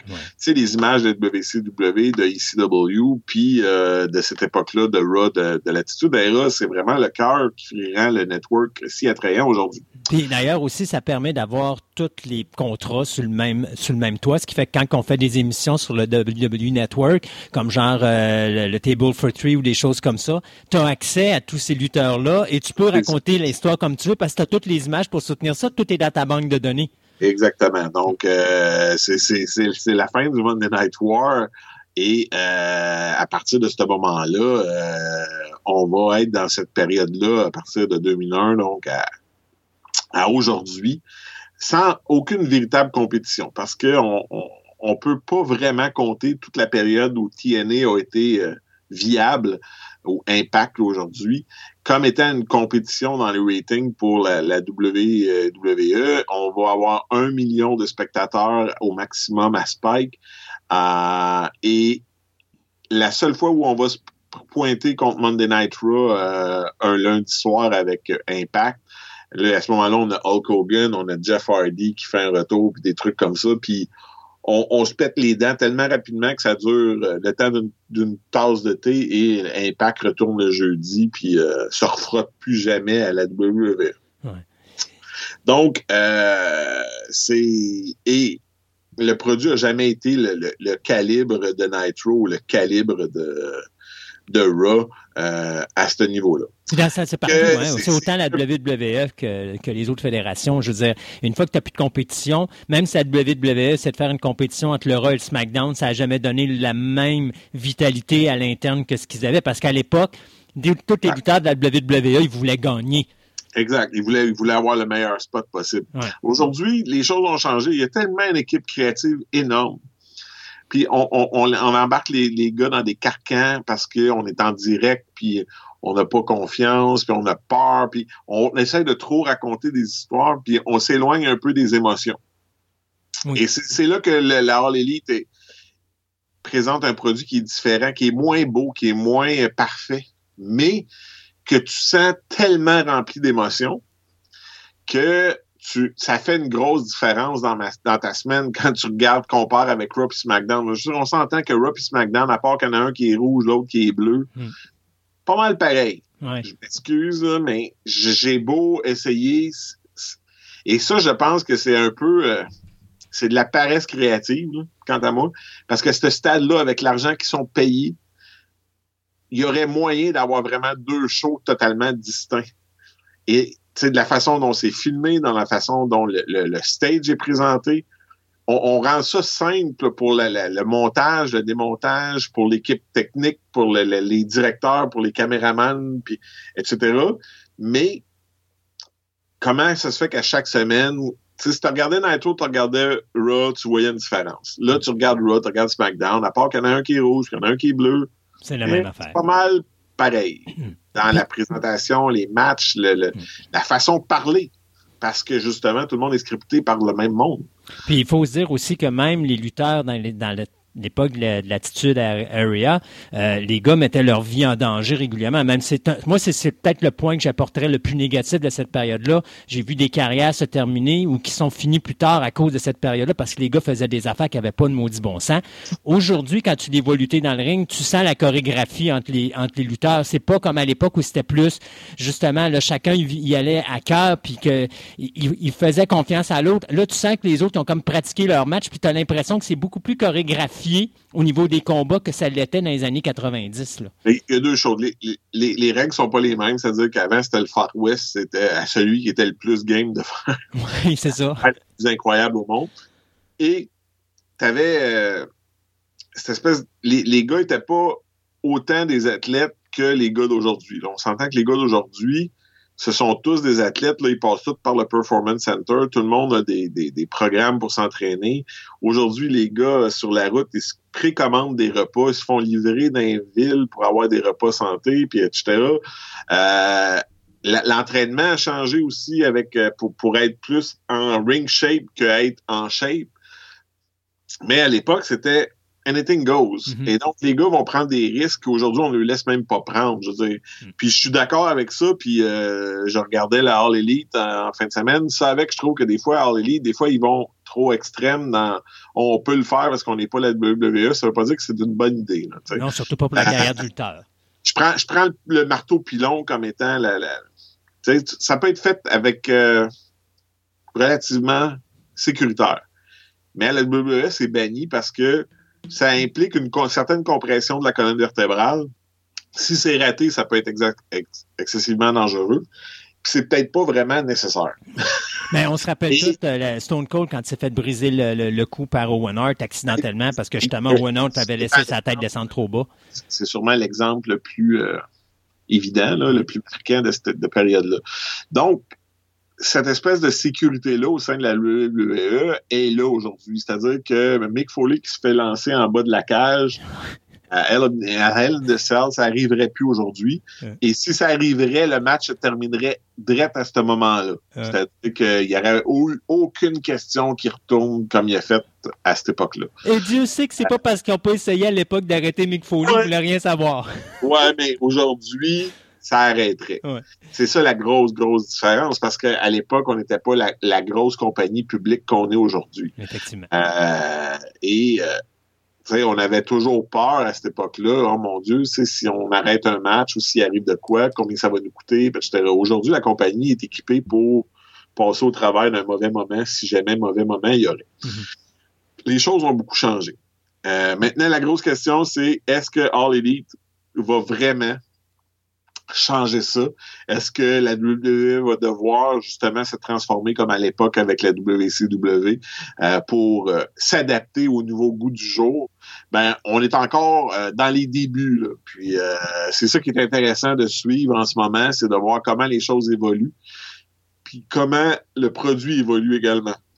Fait que ça va être la grosse histoire dans les six prochains mois puis la prochaine année, c'est comment ça se passe, puis est-ce qu'il y a une évolution du produit de la WWE comme à l'époque de Nitro, où on n'a pas eu le choix d'évoluer pour compétitionner? Et ça, c'est ce qu'on aura dans notre prochaine chronique. Exactement. Bertrand, un gros merci. Et on pourra juste pour finir, là, je te dirai la chose suivante. Euh, le show Nitro a probablement terminé avec autant de classe et de clash que quand il a commencé avec l'arrivée de Lex Luger, c'est-à-dire la phase de Vince McMahon sur le grand écran c'est sûr que le dernier épisode demeure incroyable. on avait un simulcast Vince McMahon à la fois sur Raw et Nitro, puis qui en plus se fait voler la WCW par son fils, qui lui arrive à Panama City pour le, dernier show. C'était une bonne paire de claques des McMahon. ben, mais sais, en même temps, euh, aujourd'hui, Shane raconte l'histoire en disant que personne savait qu'il était pour être là, personne savait qu'est-ce qu'il était pour faire. Mais David Penzer, qui était annonceur, lui, il dit, on se l'est tout fait dire que la WWE était pour être là euh, lundi, puis que la compagnie était vendue. Puis, je veux dire, tout le monde le savait. je veux dire, c'est pas vrai que personne savait que la compagnie était vendue, tu sais. Non, mais peut-être que personne se doutait que ça allait, allait faire ça comme ils l'ont fait. Même eux autres ne savaient pas qu'est-ce qu'ils étaient pour faire exactement. À part que le but, c'était de garder Nitro et Raw en, deux brands. Le Raw contre SmackDown, c'était ce qui était dans leur tête, devait être euh, Nitro et Raw. Euh, mais malheureusement, le relaunch de la WCW, ça pourrait faire une chronique euh, en soi. Ça n'a pas été le succès escompté euh, à la fin de la guerre du lundi soir. Effectivement. Bertrand, un gros merci. Et puis, euh, j'ai bien hâte qu'on se reparle le prochain coup pour la... C'est la AEW, c'est ça? AEW, All Elite Wrestling. Alors, on va parler de ça dans notre prochaine chronique. Un gros merci, on se dit à la prochaine. À la prochaine. Bye. Si Dieu le veut.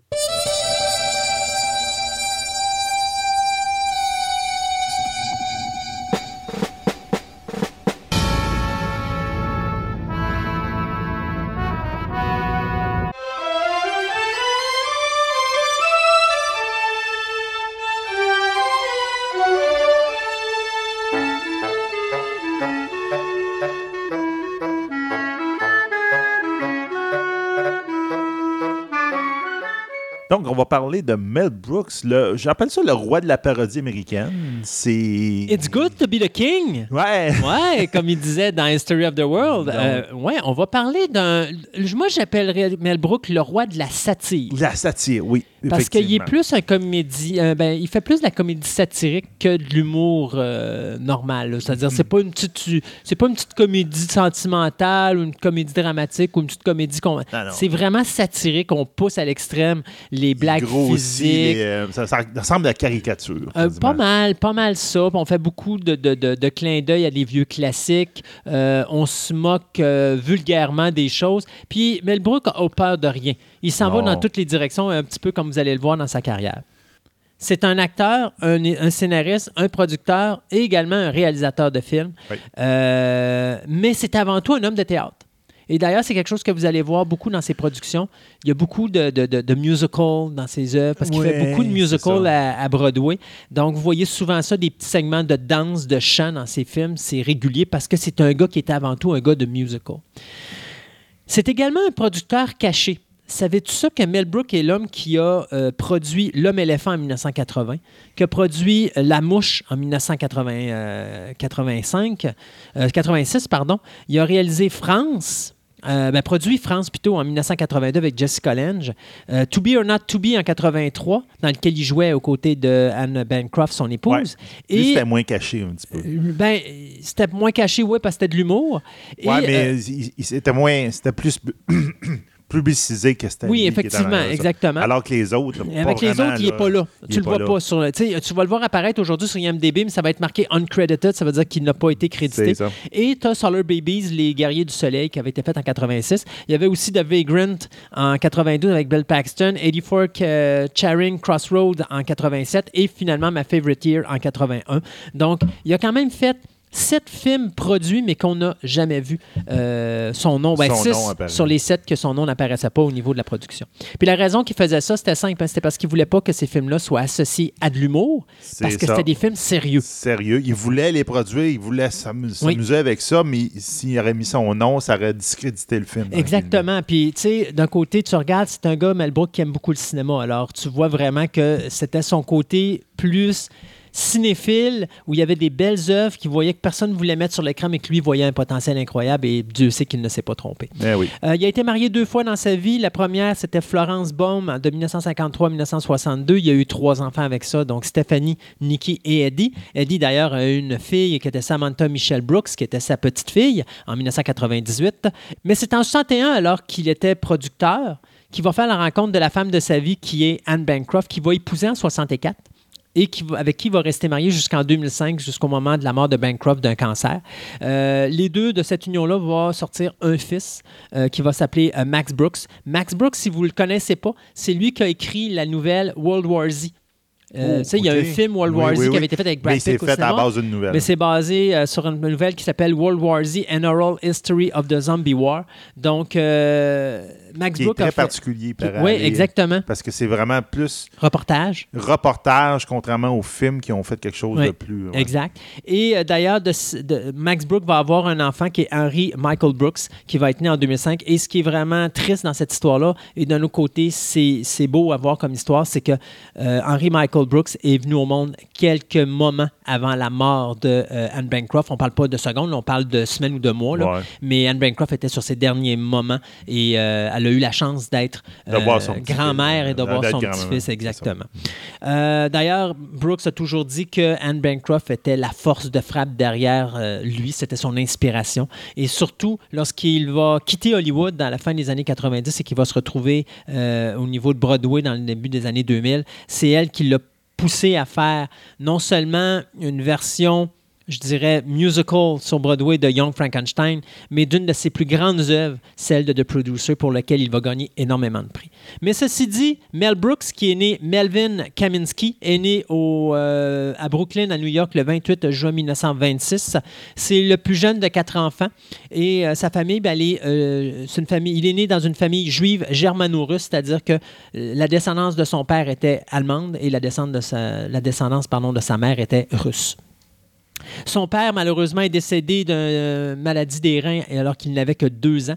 Et euh, à ce moment-là, bien, euh, lui va grandir avec ses frères, mais il va être beaucoup intimidé à l'école parce qu'il était très, très, très chétif. à l'âge de 9 ans, alors qu'il se promène avec son oncle Joe, parce que son oncle Joe est un chauffeur de taxi. à un moment donné, l'oncle Joe, qui lui s'amuse à transporter les portiers qui travaillent sur Broadway, mais il ramène dans le Bronx gratuitement, bien, il se fait donner des billets. Et il décide d'amener Mel Brooks à un musical. Et à ce moment-là, bien, Mel est confronté au musical pour la première fois de sa vie. Et lorsqu'il sort de son musical, il dit à son oncle Joe Je vais être dans le show business. Et à ce moment-là, il va apprendre à jouer le drum. Et dès l'âge de 14 ans, il va commencer à, gagner sa vie avec ça. Euh, après avoir obtenu euh, son diplôme de psychologue euh, au collège de Brooklyn, eh bien, il s'en va à la guerre et dès qu'il revient de la guerre, à ce moment-là, il va euh, se mettre à travailler dans les nightclubs comme drummer et pianiste. Sauf que c'est à ce moment-là qu'il va changer son nom pour Mel Brooks parce qu'un des trompettistes qui travaillait à, à l'endroit où il était s'appelait Max Kaminsky, donc le même nom de famille que lui. Et donc, à ce moment-là, lui était souvent, on se trompait souvent entre lui et Max. Et donc, à ce moment-là, il a décidé de s'appeler Mel Brooks. Et Brooks, c'était en honneur justement de sa mère, euh, qui, dont le nom de famille était Brookman. Euh, un soir, un des comiques, un stand-up comique de la place tombe malade, et Mel Brooks décide de faire des gags. Puis finalement, il a énormément de succès. Et c'est à cet endroit-là qu'il va faire la rencontre d'un de ses meilleurs amis, qui est Sid Caesar, euh, dont il va avoir après ça une grande influence euh, sur ce, producteur-là, qui va être le premier à lui donner euh, un emploi à, la télévision, qui va lui payer 50 dollars par semaine pour écrire des blagues pour une série sur NBC qui va passer en 1949 et qui va s'appeler The Admiral Broadway Review. En 1950, Caesar va créer un nouveau show qui va s'appeler Your Show of Shows. Et à ce moment-là, Brooke va se retrouver encore là comme scénariste, ben, comme écrivain, mais aux côtés de, gens comme Carl Rayner, qui est le père de Bob Reiner, celui qui nous a donné euh, Misery, euh, Neil Simons et bien sûr Mel Tolkien. Donc des gros noms à ce moment-là de l'écriture. De 54 à 57, euh, Caesar va créer un nouveau show qui va s'appeler Caesar's Hour. Et encore là, même chose, la même équipe de scénaristes va être amenée avec lui, incluant même un certain Woody Allen qui va se retrouver dans le clos. Fait que là, tu vas te ramasser, tu, sais, tu vois que les, petits clics. Il y a une clique qui commence à se former. qui commence à se former dans le domaine de la euh, comédie. 1960, notre ami Mel Brooks va déménager de New York et va se rendre à Hollywood. Et là, il décide de partir sa carrière. Pendant ce temps-là, lui et Carl Reiner vont créer une espèce de tandem qui va s'appeler le 2000 Year Old Man. La façon que ça a marché, cette patente-là, c'est que Mel Brooks et Carl Reiner s'en vont à des parties et décident à un moment donné de partir sur une dérape. Alors, Carl Reiner fait un intervieweur qui interviewe un homme âgé de 2000 ans qui est, interprété par, à ce moment-là, Mel Brooks. Et euh, là, il pose des questions et Mel Brooks fait de l'improvisation. Genre, euh, qu'est-ce que tu penses de Jésus-Christ? Ben, écoute, Jésus-Christ, euh, il a travaillé pour moi, j'avais créé une compagnie, puis il faisait des, des, des, de toilettes ou il faisait des salles de bain ou des choses comme ça pour moi parce que c'était un très bon charpentier, puis c'était également un très bon menuisier, puis des choses comme ça, puis bon. Fait que c'est un peu le genre de choses, puis même à un moment donné, il fait un gag sur la crucifixion de, du Christ, puis toute l'équipe parce qu'il était présent sur place, puis il trouvait ça triste et tout. Mais c'est devenu tellement populaire que en 1961, on a approché le duo, puis on leur a dit écoutez, on aimerait ça que vous passiez au Steve Allen Show. Et euh, ils, ont présenté, ils ont présenté leur 2000 Year Old Sketch. Et à ce moment-là, ce qui est drôle, c'est que ça a tellement été populaire qu'ils ont décidé de faire un micro-sillon avec ça, qui a vendu plus d'un million de, disques en 1961. À un point tel qu'on a fait un deuxième album en 61, on a refait un autre en 62, on a refait un revival en 73, on a fait une série d'animations en 75, et en 98, on a fait un, un album Réunion qui va rapporter euh, à ce moment-là euh, le prix du Grammy Award pour le meilleur enregistrement comique de 1998. On vient en arrière, 1963. À ce moment-là, euh, notre ami Mel Brooks travaille sur un film d'animation qui s'appelle The Critic, qui va être réalisé par Ernest Pintoff. C'est un prix, c'est un petit film qui va lui permettre de voir le premier gain euh, d'un Oscar euh, à Hollywood soit celui du prix du meilleur court-métrage d'animation. Euh, ça, c'était en 1963. En 65, il va travailler avec Burke Henry pour créer la série télé Get Smart, qui a été faite de 1965 à 1970, mais lui ne va travailler que sur le pilote. Parce que pendant ce temps-là, Mel Brooks a une idée en tête. Et son idée, c'est de faire un une pièce de théâtre. Mais elle va dire qu'il voulait écrire un livre à l'origine. Puis finalement, il trouvait qu'il y avait trop de dialogue, pas assez d'histoire. Fait que là, il a dit Je vais faire une pièce de théâtre. Puis finalement, euh, c'est devenu un film. Et c'était l'histoire de. J'ai l'intention de raconter une comédie musicale sur Adolf Hitler. Alors, bien sûr, tout le monde la regarde. Excuse-moi, pardon. Qu'est-ce que tu veux faire? Je pense pas, c'est de mauvais goût. Et donc, à ce moment-là, euh, il va faire la rencontre de. Euh, d'un de, ses amis, euh, futurs amis, un producteur qui va s'appeler Sidney Glazier, qui va lui dire Écoute, euh, Écoute, t'es fou. Montre-moi ton scénario, lis-moi-le. Puis Mel Brooks va acter ce scénario qu'il a écrit pendant neuf mois avec sa secrétaire Alpha Betty Olson. Et finalement, le gars va tellement triper sur sa performance qu'il va dire Écoute, je sais pas comment on va faire, mais on va faire le film. Et on a décidé à ce moment-là de faire un film. Glazer va budgéter le film à 1 million, puis il va commencer à chercher de l'argent. Et c'est drôle, c'est que la moitié du budget va venir d'un euh, philanthropiste, un philanthropiste pardon, qui s'appelle Louis Wolfson, euh, Wolfson, pardon, qui, euh, lui, trouvait l'idée pas mal géniale de faire une satire sur un dictateur.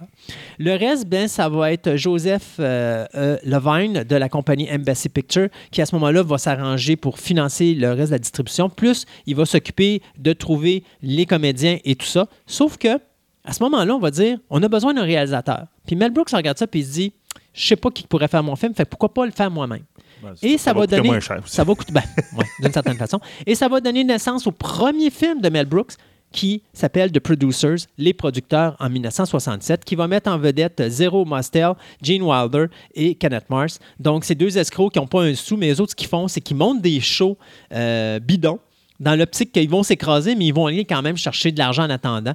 Et ils vont continuer à faire ça, mais ils ne veulent pas avoir une longue carrière, sauf qu'à un moment donné, ils font une comédie sur, euh, musicale sur euh, Adolf, Hitler. qui devient un succès monstre. Donc, ça va être le, début à succès de euh, notre ami Mel Brooks, qui va gagner l'Oscar du meilleur scénario original, dont il a écrit, bien sûr. Et ça va être le seul Oscar de sa carrière qu'il va gagner à son nom, à son premier film. OK. Euh, bien sûr, il n'y a personne qui veut donner de l'argent pour ça au début. Finalement, on décide de le faire. Euh, une fois qu'on voit le film, on trouve que c'est de mauvais goût. On ne veut pas le distribuer, le film en question. Mais à ce moment-là, tu as un acteur qui s'appelle Peter Zellers, qui faisait La Panthère Rose, euh, qui est inspecteur Clouseau, le vrai inspecteur Clouseau, qui lui va à ce moment-là voir le film et se dire écoute, à l'origine, je devais jouer le rôle d'un des personnages. J'avais gagné le poste, mais j'ai disparu dans l'air euh, parce que j'ai pas donné de nouvelles. Ils ont trouvé d'autres comédiens pour faire le film. Euh, j'ai vu le film d'une façon privée et euh, je paye une publicité dans la Variety, qui est un journal, un magazine américain sur le cinéma, et ils payent une pub pour dire Vous devez mettre en salle The Producer.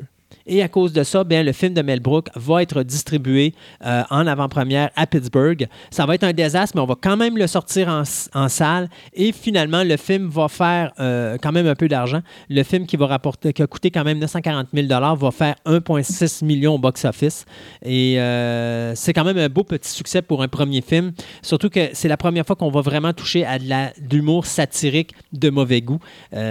donc, et c'est aussi important parce que c'est la première fois que Mel Brooks et Gene Wilder vont travailler ensemble. Puis Gene, Wilder, si vous ne le connaissez pas, il a les cheveux frisés. Euh, si vous avez déjà vu le film Transamerica Express, ou maintenant, tantôt on va parler de Young Frankenstein, c'est lui qui fait le, jeune Frankenstein. Euh, ces deux-là vont, vont, faire un petit bout de chemin ensemble. Alors, c'est la première fois qu'ils travaillent ensemble et euh, c'est quelque chose qui va être important dans la carrière de Mel Brooks de cette saga-là, les producers, ça va demeurer quand même l'événement de la carrière de Mel Brooks. Parce que lorsque Mel Brooks va quitter le cinéma dans les années 90, il va créer sur Broadway un show qui va s'appeler The Producer de 2001 à 2007. Donc, c'est six ans sur lesquels ça va être sur Broadway. Un show qui va gagner, euh, écoute, c'est le show le plus, qui a gagné le plus de Tony Awards sur Broadway. Il en a fait 12. C'est quand même énormément. Un film pas à succès. ouais, et après ça, ils ont fait un remake en 2005 avec les deux acteurs qui jouaient dans le musical, qui étaient Nathan Lane et Matthew Broderick. Et les deux acteurs vont reprendre leur rôle dans le film de 2005. Euh, si on revient un petit peu avec le film original, euh, le film est préservé par le National Film Registry depuis 1996 et il est considéré dans le top 100 de la AFI, le American Film Institute, comme le 11e meilleure comédie et la 80e meilleure chanson, Springtime for Hitler, sur le top 100. Euh, donc, vous voyez que c'est quand même un film très important au niveau du cinéma. À cause de ce succès-là, bien Mel Brooks va faire son prochain film en 70 qui va s'appeler The 12 Chairs euh, avec euh, Frank Langella et Dom DeLuise. L'histoire, ben, c'est très simple. C'est dans l'URSS de 1927. Il y a un noble de l'Ancien Régime qui est appelé au chevet, de sa mère qui est en train de mourir. À ses côtés se trouve un prêtre qui est, qui est venu lui donner l'extrême onction.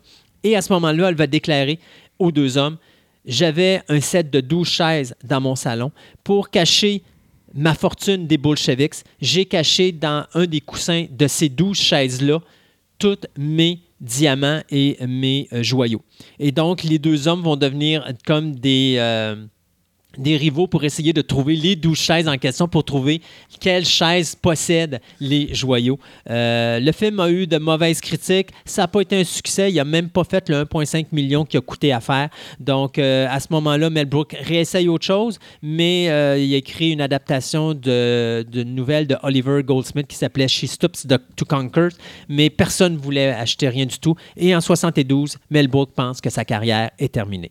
Sauf que Mel Brooks va rencontrer un agent qui s'appelle David Begelman, qui à ce moment-là va s'arranger pour faire signer un contrat entre lui et Warner Brothers pour écrire un scénario aux côtés de Richard Pryor, Andrew Bergman, Norman Steiner et Al Urger. Ça s'appelle Ted, euh, Tex X. Pardon.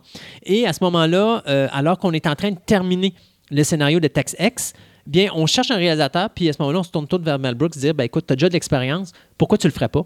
Et à ce moment-là, Mel Brooks va réaliser son troisième film, qui va être Blazing Saddle, euh, ou Blazing Saddles, pardon, le shérif est en prison en 1974 mettant en vedette euh, Cleveland Little. À l'époque, ça devait être Richard Pryor, mais comme Pryor avait des problèmes de drogue et d'alcool, on a décidé de passer outre puis de donner ça à Little.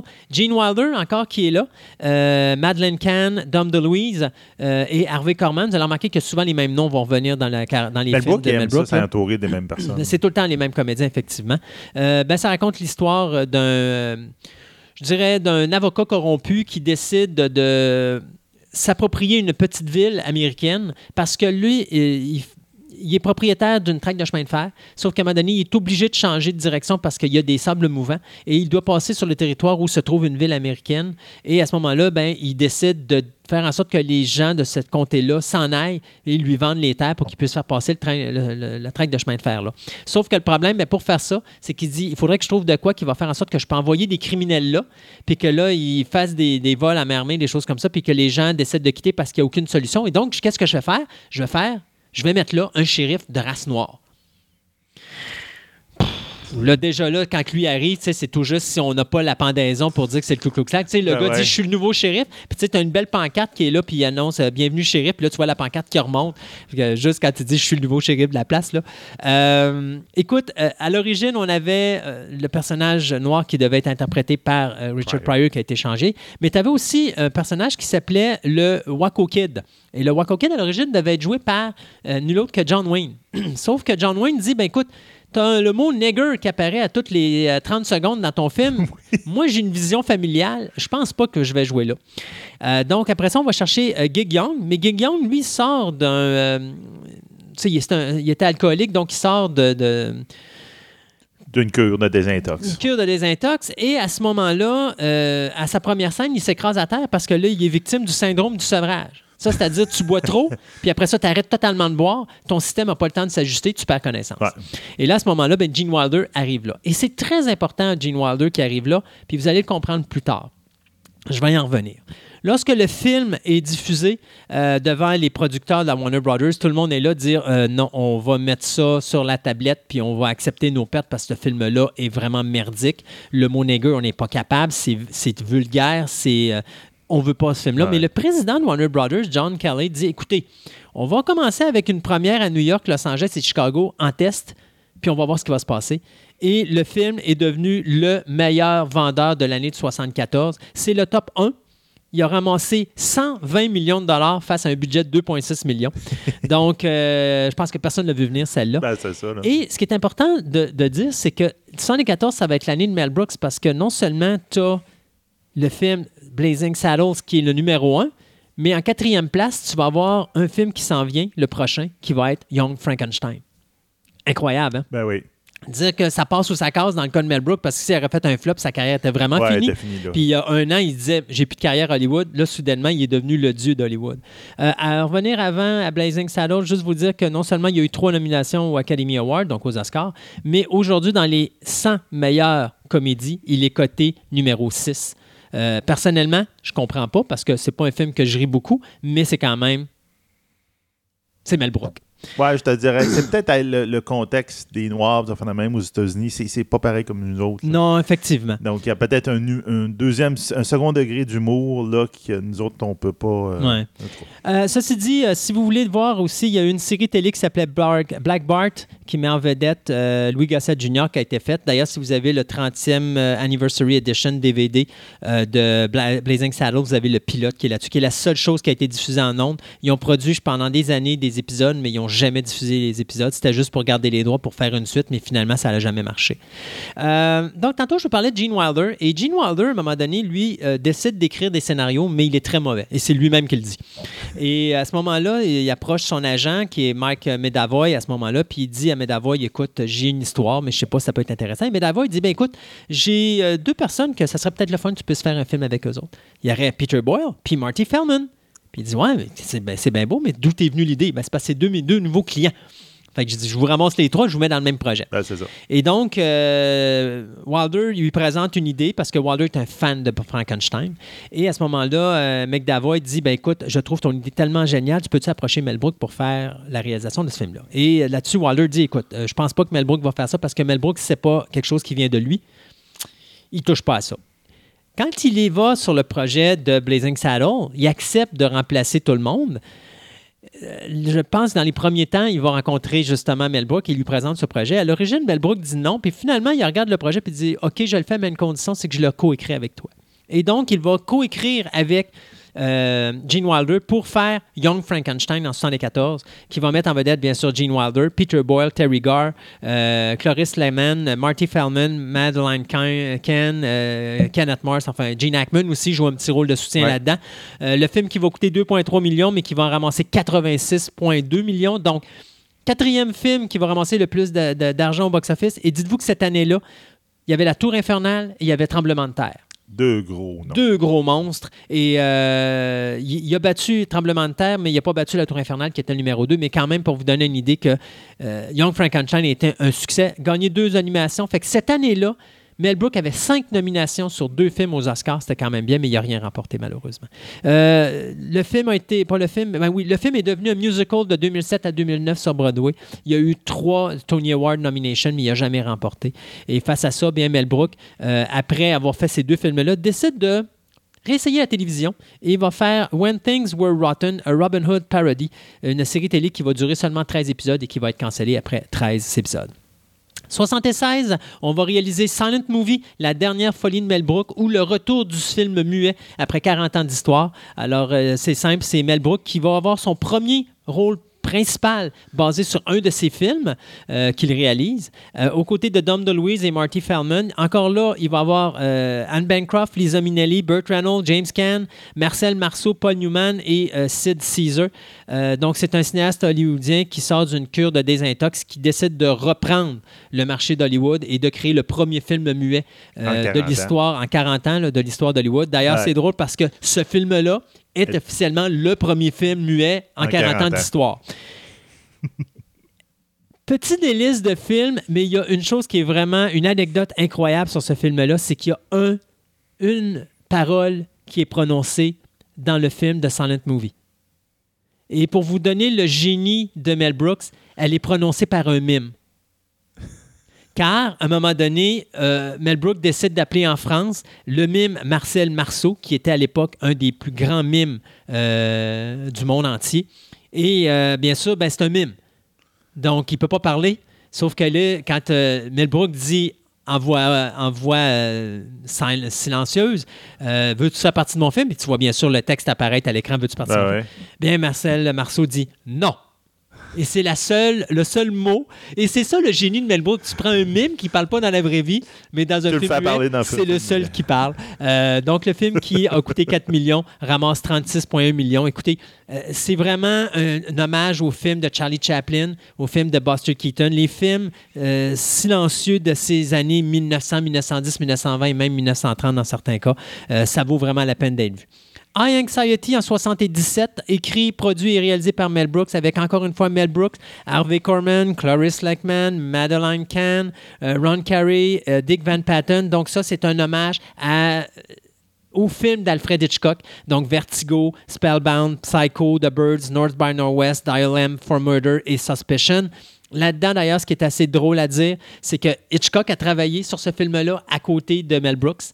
Et quand le film est, parti est sorti en salle, euh, notre ami euh, Alfred Hitchcock a sorti une caisse de six bouteilles euh, de Magnum 61 Château Aubryon qu'il a donné à Mel Brooks avec une petite note dont je vous lis la note en anglais. A small token of my pleasure.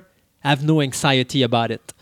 L'histoire, ben, c'est un scientifique, pas un scientifique, mais un psychologue qui devient euh, qui est nommé à la direction d'un asile psychiatrique de Los Angeles, dont le directeur précédent est mort de façon mystérieuse. Sauf que là, euh, il apprend qu'il y a peut-être des patients qui sont gardés dans l'hôpital pas parce qu'ils sont malades, mais parce qu'ils sont excessivement riches, puis on, garde, on les garde sur place pour ramasser l'argent. Et à un moment donné, quand ils découvrent cette, cette machination, ben là, à ce moment-là, on le fait passer comme meurtrier parce qu'il y a un meurtrier qui prend son apparence. donc, il faut qu'il prouve son innocence. Donc, le film va quand même être un bon succès au box-office. Et ce que ça va faire, c'est que ça va nous ramener en 1981 avec un autre film où est-ce que là, à ce moment-là, Mel Brooks va se payer la marboulette du film, euh, je pourrais dire, les grosses super productions euh, hollywoodiennes euh, religieuses de l'époque. Donc, on va appeler ça History of the World Part 1 ou La folle histoire du monde, qui va être mettre en vedette encore une fois Mel Brooks. On a également Sid Caesar. On a Gregory Hines. Gregory Hines qui est dans son premier rôle au cinéma. C'est là qu'il a fait ses débuts. Et euh, après ça, il y a Rom Kazé, Dom DeLuise, Madeline Kine, encore toujours la même équipe qui est encore là. Donc, oui, ça s'appelle History of the World Part 1. Il n'y a jamais eu l'intention de faire une partie 2. C'était tout simplement, ça fait partie du gag.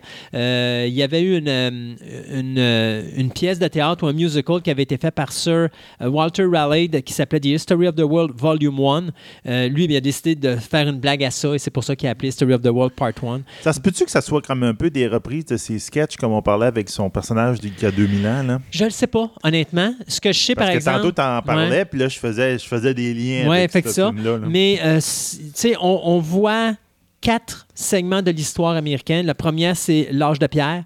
Après ça, tu as l'Empire romain, l'Inquisition euh, espagnole et la Révolution française. Euh, d'ailleurs, dans la Révolution française, vous savez, au début, je vous disais It's good to be the king. Ça vient de là. Dans l'âge de pierre, on assiste bien sûr au premier mariage, mais aussi au premier mariage homosexuel. Homosexuel, ouais. Euh, et aussi, ben, entre ces différentes époques, il nous fait des petites affaires. Donc, euh, on a une réplique des Dix Commandements où est-ce qu'on apprend finalement la véritable histoire du Dix Commandements, parce qu'en réalité, il y en avait 15. il y en avait 15, puis il a échappé une Mais tablette. il a échappé une tablette à terre, fait qu'il est tombé à 10, fait que ça nous a fait... Euh, on est moins pêcheurs grâce vois, à Moïse. Ben, Moïse qui arrive et dit, voici les 15, puis il a échappé une tablette. les 10 commandements. Et on a également le dernier souper avec. Euh...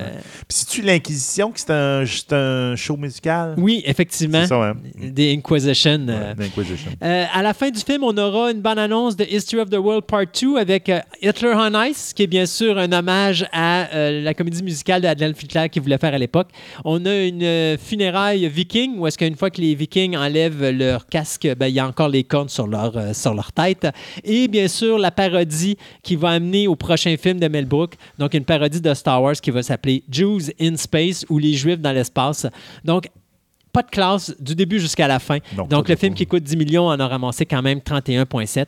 Et après ça, bien, ça va nous amener en 1987 où là, Mel Brooks va probablement travailler l'œuvre qui est le plus connue de tout le monde, soit celle de Spaceballs, la folle histoire de l'espace, euh, qui va mettre vedette, bien sûr, Mel Brooks, Bull Pillman, John Candy, Rick Moranis, Daphne Zuniga, euh, Dom DeLuise, et etc. En tout cas, il y a beaucoup. Euh, on suit les histoires de Yogurt, Barf, Dark Helmet, Lorne Star, Princesse Vespa, Dot Matrix écoutez, euh, Pizza de Hot. Euh, les Spaceballs doivent prendre l'oxygène de la planète euh, Drudia, mais pour faire ça, parce que la planète est entourée d'un champ de force, il faut qu'on kidnappe la princesse qui, elle, vient de se sauver de son mariage avec le... Le, prince Valium. Le prince Valium qui passe son temps à s'endormir.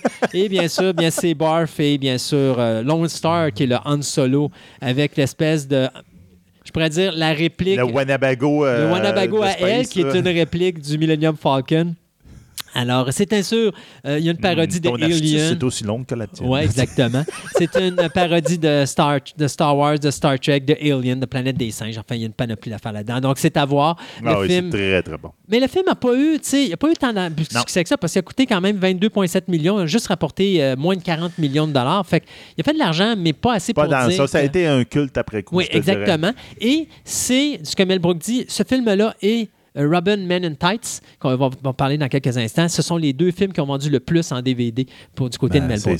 Si vous êtes un fan de Spaceballs, ben, il y a une série d'animation qui a eu 13 épisodes que vous pouvez avoir qui s'appelle Spaceballs The Animated Series, qui est sorti en 2008.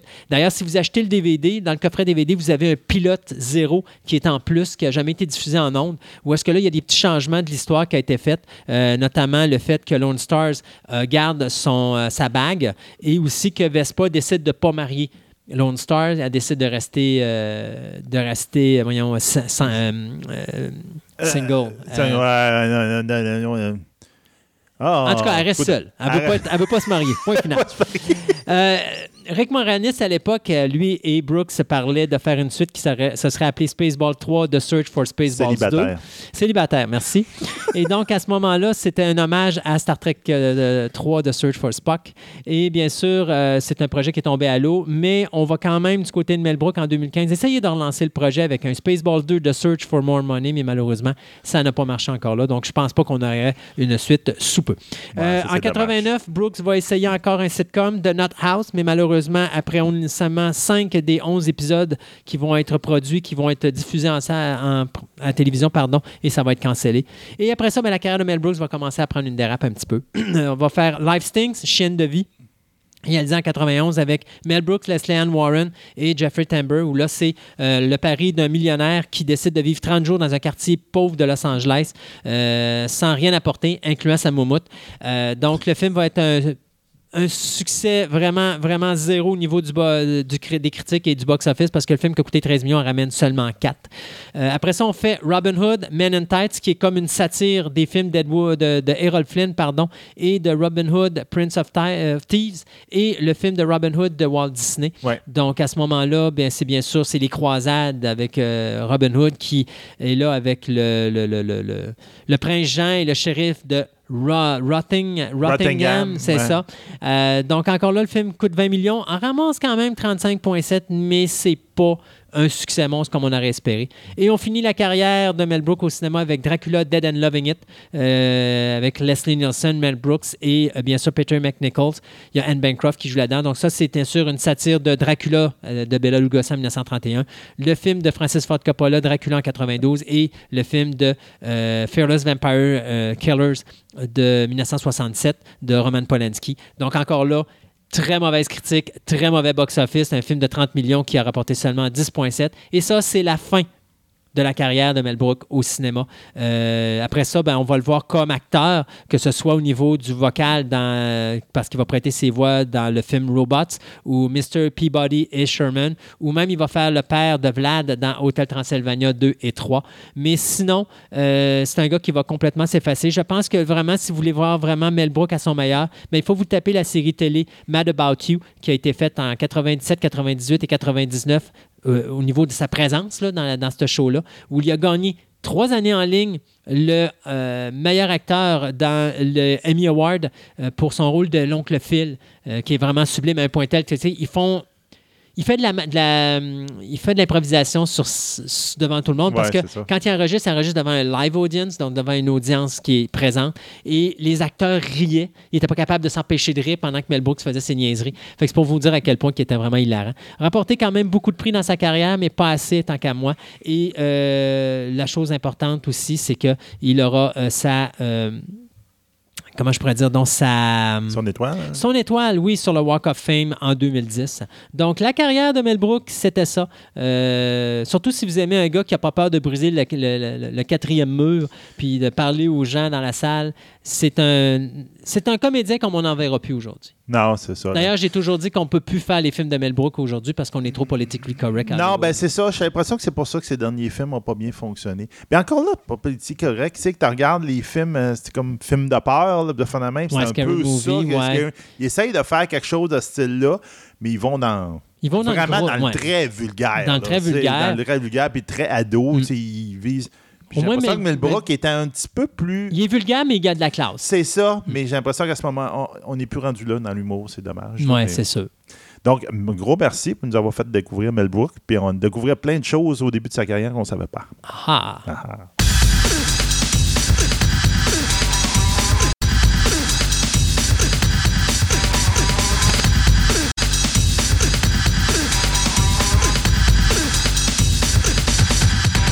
Ce segment de nouvelles vous est présenté par TPM OB Collection, la boutique idéale pour nourrir toutes vos passions.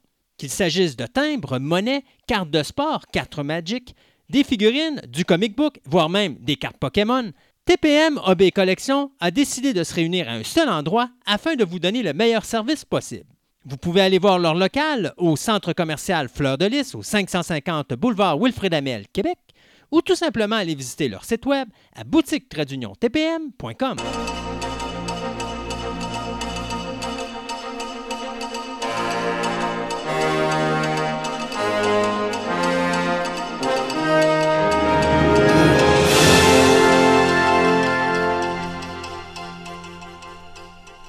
Dans ce deuxième segment de nouvelles, et on va le faire rapidement parce qu'on a des grosses chroniques aujourd'hui, puis tantôt on a pas mal débordé sur le dossier de George Floyd.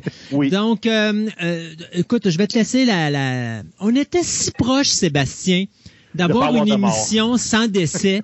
et samedi, il a fallu que Hobbit décide de rendre l'âme pour tout changer notre histoire.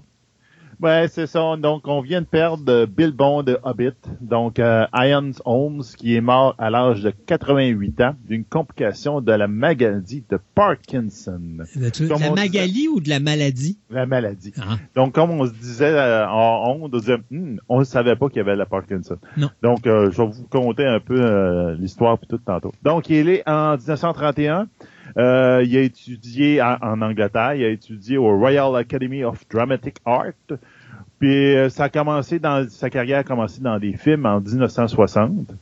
Euh, en 63, il a commencé aussi à 65, il a commencé à la télévision dans la série de BBC The War of the Rose. Euh, donc, en 1968, il a fait un film, entre autres, qui s'appelle William, Shakespeare, A Middle Summer in Night, Night Dream.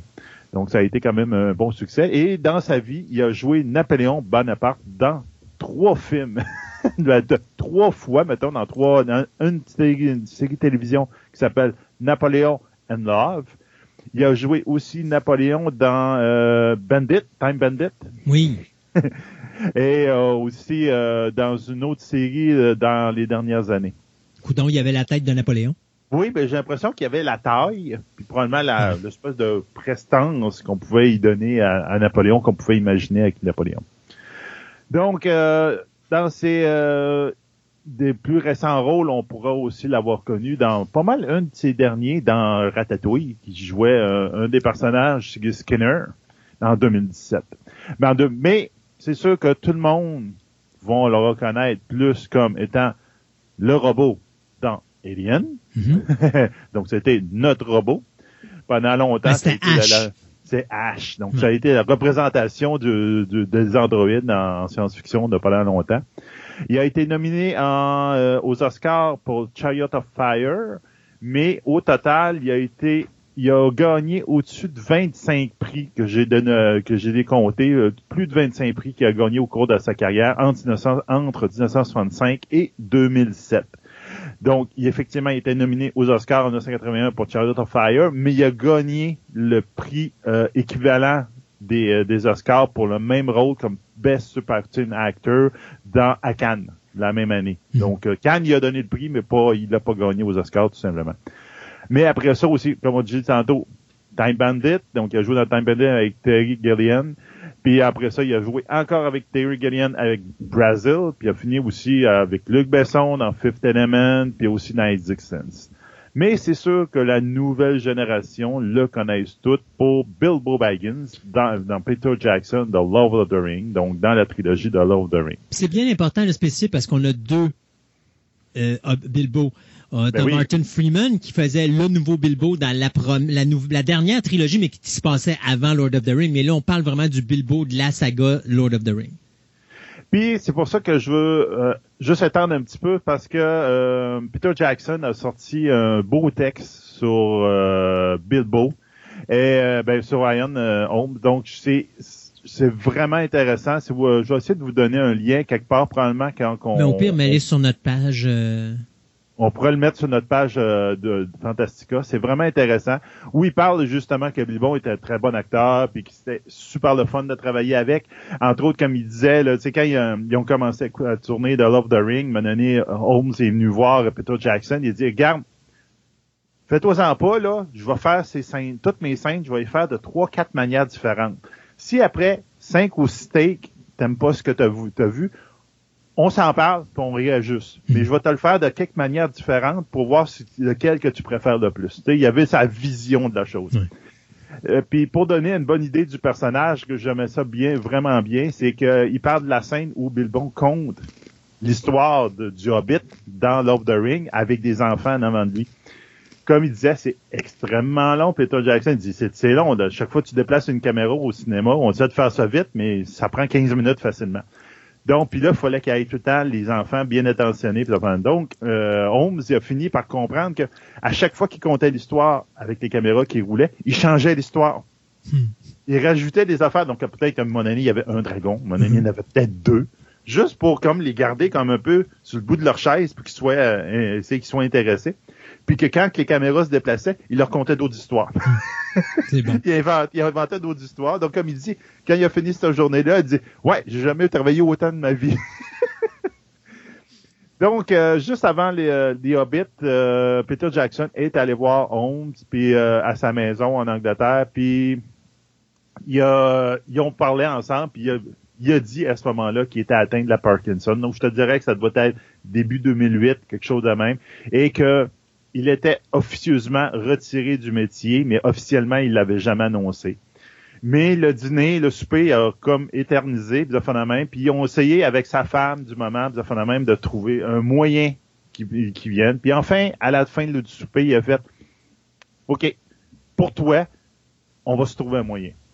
Donc, ça a fait que ils ont, ils ont fini par faire quand ils ont tourné of the, le, le, les, Hobbit, Trois, les, trois, ben, les, trois films des Hobbits, parce que je pense qu'il apparaît à la fin du dernier, puis euh, donc ils ont trouvé un moyen. En fin de compte, ils ont tout déplacé Town à Londres. pour quatre jours de tournage. Un peu, si je me trompe pas, c'est un peu la même chose qu'il avait fait pour Christopher, Christopher Lee. Euh, pour ses séquences parce que Christopher Lee était rendu tellement âgé, il était plus capable de se déplacer, fait qu'il avait déplacé les décors euh, justement euh, là où restait Christopher Lee, ouais. Parce qu'il disait que même en 2008 et 2009, là, Holmes n'était même plus capable de se rappeler de ses lignes. Hmm. C'était rendu là, la Parkinson avec lui. Puis que, voyons, Edgewood, comme il était super ami avec, est allé pendant les quatre jours de tournage et a aidé tout, il était là dans tous les jours de tournage, puis il a aidé Holmes à faire ses lignes, puis il a même à l'aider à, à, faire. Donc, il paraît que ça a été, euh, garde, dit, ça a été un beau cadeau que euh, Holmes a fait à Peter Jackson pour dire, garde, c'est pour toi que je le fais quasiment. Et à ses fans aussi, veut, veut pas. À ses fans, etc. Donc là, c'était une bonne chose. Donc, je vais vous mettre le, lien, là. Mais ça, euh, sur la page Twitter, genre, on pourrait faire ça. Oui, c'est ça. Puis euh, ben c'est ça. Donc là, il y a, si je me rappelle bien, il, y a, il laisse dans le deuil cinq enfants cinq enfants de deux mariages et plus un autre hors mariage. OK. et parce qu'il y a eu quatre femmes, le monsieur. Mhm. Donc, euh, c'est ça. Donc, sa dernière femme, c'est elle qui a, eu jusqu'à la fin. Donc, euh, c'est ça. Donc, il y, a quatre, il, y a deux, il y a cinq enfants, dont euh, un qui est hors mariage, puis le deux autres, ben, c'est de ses deux premières femmes. OK. Euh, moi, je vais y aller avec deux euh, petites nouvelles rapides. D'abord, pour ceux qui se rappellent de la série de films The Gambler qui, qui mettait en vedette Kenny Rogers, eh bien, vous serez surpris d'apprendre que Shout Factory vient de racheter les droits des cinq films de Gambler, ainsi que des films qui mettaient également en vedette Kenny Rogers, soit McShane, euh, Coward of the Country, Wild Horses et Rio Diablo. Donc, on a racheté ça parce que, un, on veut faire des remakes des films dont je viens de vous nommer les titres, mais on veut également faire une télésérie du Gambler. Il euh, faut comprendre que euh, Kenny Rogers, c'est un rôle qu'il a tenu pendant plus de 14 ans à travers cinq films, donc c'était vraiment sa legacy. Euh, si je me trompe pas, je pense que Kenny Rogers est décédé l'année dernière. Donc, The Gambler, ça va venir à la télévision sous peu. D'un autre côté, eh bien, le cinéaste chilien Pablo Larrain vient de signer pour faire un deuxième biopic. La première biopic qu'il avait réalisée, c'était Jackie, avec Nathalie Portman dans le rôle de Jacqueline Kennedy.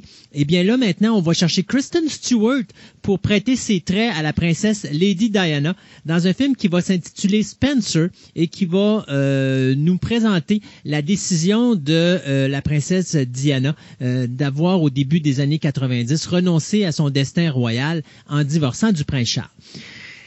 Kristen Stewart, pas capable. J'ai vu Naomi Watts dans le rôle de, Lady Di, puis je trouvais que Naomi Watts était parfaite, autant au niveau du look qu'au niveau de la prestation. Kristen Stewart, je suis pas capable, cette actrice-là. Je sais pas pourquoi, il y a rien à faire. Ça me rentre pas dans la tête. Tout le monde me dit qu'elle était exceptionnelle dans Charlie's Angels. Charlie's Angels, je l'ai détesté le film et je l'ai détesté euh, Kristen Stewart dans ce film-là. Euh, fait que là, de l'avoir en Lady Di, je sais pas, je la vois pas dans le rôle, mais enfin, on regardera ce que ça dira. Euh, le tournage de Spencer devrait débuter au début de l'année prochaine en Angleterre. Euh, on avait parlé qu'il va y avoir une, euh, adaptation de la série The Last of Us, par les créateurs de Chernobyl, ceux qui sont en arrière de la série Chernobyl de HBO. Ben, euh, je voulais juste vous glisser un mot parce que là, le, le dernier opus, le deuxième opus de, du jeu vidéo vient de sortir sur Internet. Ben, sur Internet. vient de sortir, point pour la vente, etc. parce qu'il avait retardé un tout petit peu à cause du coronavirus. Et, étrangement, je voulais euh, quand même soulever l'affaire parce que ça arrive à bien des places, autant dans le monde du cinéma et autres. Le, les critiques euh, de jeux vidéo lui donnent unanimement à peu près une note de 9.5 sur 10. Wow. Mais même, il y en a plusieurs qui donnent des 10 et disent c'est un jeu parfait. Alors que les, les critiques des joueurs c'est le contraire. est de 3.2 sur 10. Mais si vous regardez, la majorité des personnes qui ont donné, entre autres, des codes de zéro et affaires même, l'ont donné euh, dans à peu près dans les 12 premières heures de la sortie du jeu vidéo. OK. Donc, ils n'ont pas eu le temps de jouer. C'est ça. T'as pas eu le temps de jouer. Puis t'as juste vu là. Donc, quand tu regardes un peu les critiques, vraiment, tu sais ce qu'on appelle, là, eux autres, en français, on appelle ça du euh, du review bombing, donc mhm. du, du, bombardement de, review, de, de, Et de plus en plus, les jeux vidéo, ils se font attaquer de même. Des personnes que, comme on pouvait dire on, dans des films qu'on voyait, dire, hey, si t'aimes pas, si pas la vision de l'auteur, ben écoute-le pas. Ou lis pas son livre. C'est comme, c'est pas ton livre, c'est pas ton œuvre, c'est mhm. la sienne. Arrange-toi avec, ça ça si t'aimes ça.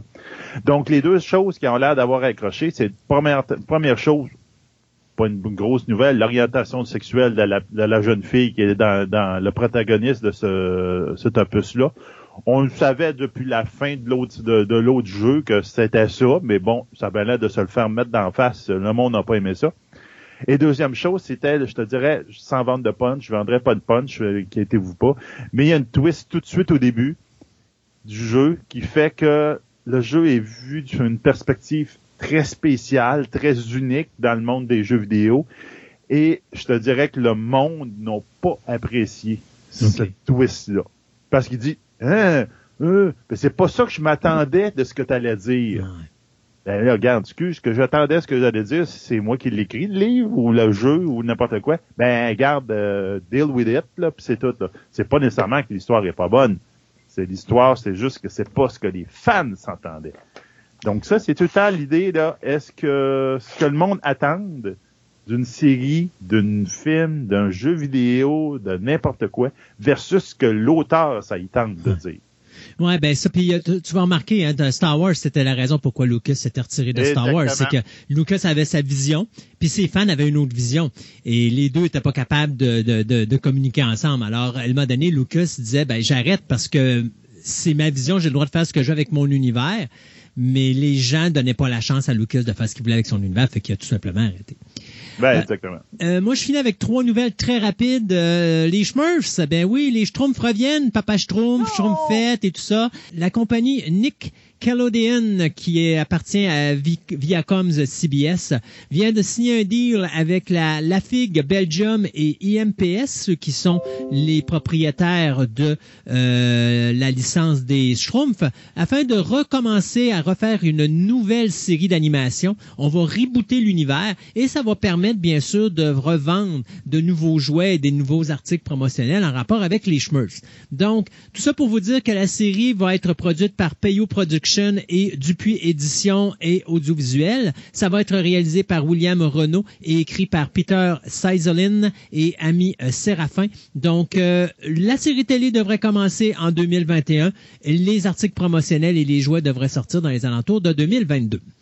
Les réalisateurs Byron Howard et Jared Bush, qui nous avaient donné Zootopia, bien vont embarquer sur une autre production. Euh, ça va s'appeler N Kento. Donc, ça va être tourné avec euh, Disney Pictures et ça va suivre les histoires d'une jeune fille au Brésil qui possède des pouvoirs magiques et qui euh, fait partie d'une famille assez grande. Donc, pas plus d'indices là-dessus, mais ça, c'est typique des films de, Disney. Ils nous donnent pas beaucoup de choses, juste de quoi dire, ah, là, c'est quoi le bout de l'histoire, mais le reste, on va l'apprendre euh, au fil du temps. pour finir, Weta Digital vient de créer sa propre section d'animation. Donc, elle va avoir ses propres studios d'animation en Nouvelle-Zélande. Euh, Peter Jackson va être heureux parce que ça semble annoncer le Tintin numéro 2 qu'on attend depuis des années, mais qui semble pas venir parce que Peter Jackson n'a pas le temps avec Steven Spielberg de mettre du temps là-dessus parce que les deux sont associés sur le projet. Alors, euh, restera à voir si effectivement ce sera une opportunité pour Peter Jackson de pouvoir euh, euh, réaliser le projet de Tintin dont le titre était The Adventures of Tintin, Prisoners of the Sun. Donc, euh, ah. c'était, le, mon Dieu, en français, c'était quoi donc? C'était... Le Temple du Soleil. Ouais, puis c'est pas 747 en péril aussi que, qui était avant? Non, c'est pas celui-là? 747 en péril, ça, c'en a une autre histoire complètement différente. OK, je pensais que ça, ça se passait avant puis que ça se continuait dans. Non, OK, c'est les boules, les sept boules de cristal. Les sept boules de cristal. Le temple voilà, c'est ces deux-là qui vont servir au film de Peter Jackson. Non, 747, il est spécial. Ouais. Parce qu'il finit avec des extraterrestres. Euh, pas d'extraterrestres. C'est ça, pas d'extraterrestres, s'il vous plaît. Donc, euh, c'est ça. Alors, euh, Peter Jackson et Fran Wash vont être impliqués dans cette association. Alors, Weta Animation Division, ça s'en vient à, en Nouvelle-Zélande. On s'arrête le temps de quelques chroniques et on vous revient à la fin avec la deuxième partie de notre table ronde sur DC Comics et Diamond Distribution.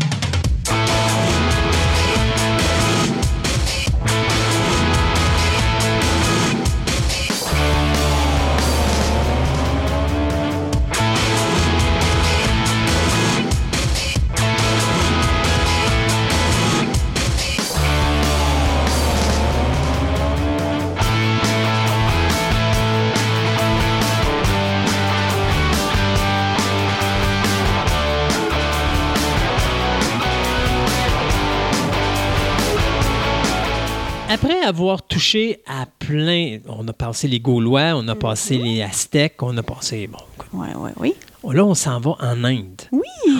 on va-tu parler du, bonhomme Bouddha? Euh, oui et non. non et oui. Pas tant que ça, parce que vraiment, dans la mythologie hindoue, le Bouddha est étrangement pas tant que ça. Il est dans la religion, mais dans le bouddhisme, pas dans le hindouisme. Ah, donc on va parler de l'hindouisme. Krishna, on va parler de, de, de, de, cette petite gang Donc la mythologie hindoue aujourd'hui avec Andréane. Tout à fait. Allons-y donc, on commence. Donc, la mythologie hindoue, euh, c'est issu quand même, c'est quand même vieux. On parle de la, littérature sanscrite. Là. On parle de, ça fait vraiment, vraiment beaucoup d'années. J'ai pas les années, je tu vas me le demander. Donc, ça, les, textes de la mythologie hindoue détaillent vraiment une époque ancienne où vivaient les divinités, les animaux, les démons légendaires. Puis ça part de la création du monde jusqu'à aujourd'hui. Mais c'est quelque chose qui est très vivant encore aujourd'hui. Les gens qui sont dans la mythologie hindoue vivent ça à tous les jours. C'est vraiment quelque chose qui est très, très, très vivant. Euh, la mythologie hindoue est la base du védisme, qui est la base de l'hindouisme. Ça le change de nom finalement au cours des années. Donc, quand je vais parler du védisme ou de l'hindouisme, c'est un peu la même chose. C'est juste que le nom a évolué au fil des années. Donc, juste avant qu'on commence, oui. qu'est-ce que c'est quoi la différence entre la religion et la mythologie?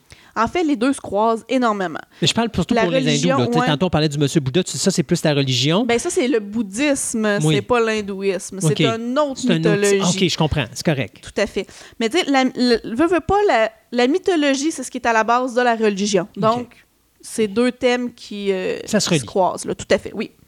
Donc, la mythologie hindoue tient ses sources de deux, de deux choses différentes des textes qui s'appellent Veda et de récits mythologiques.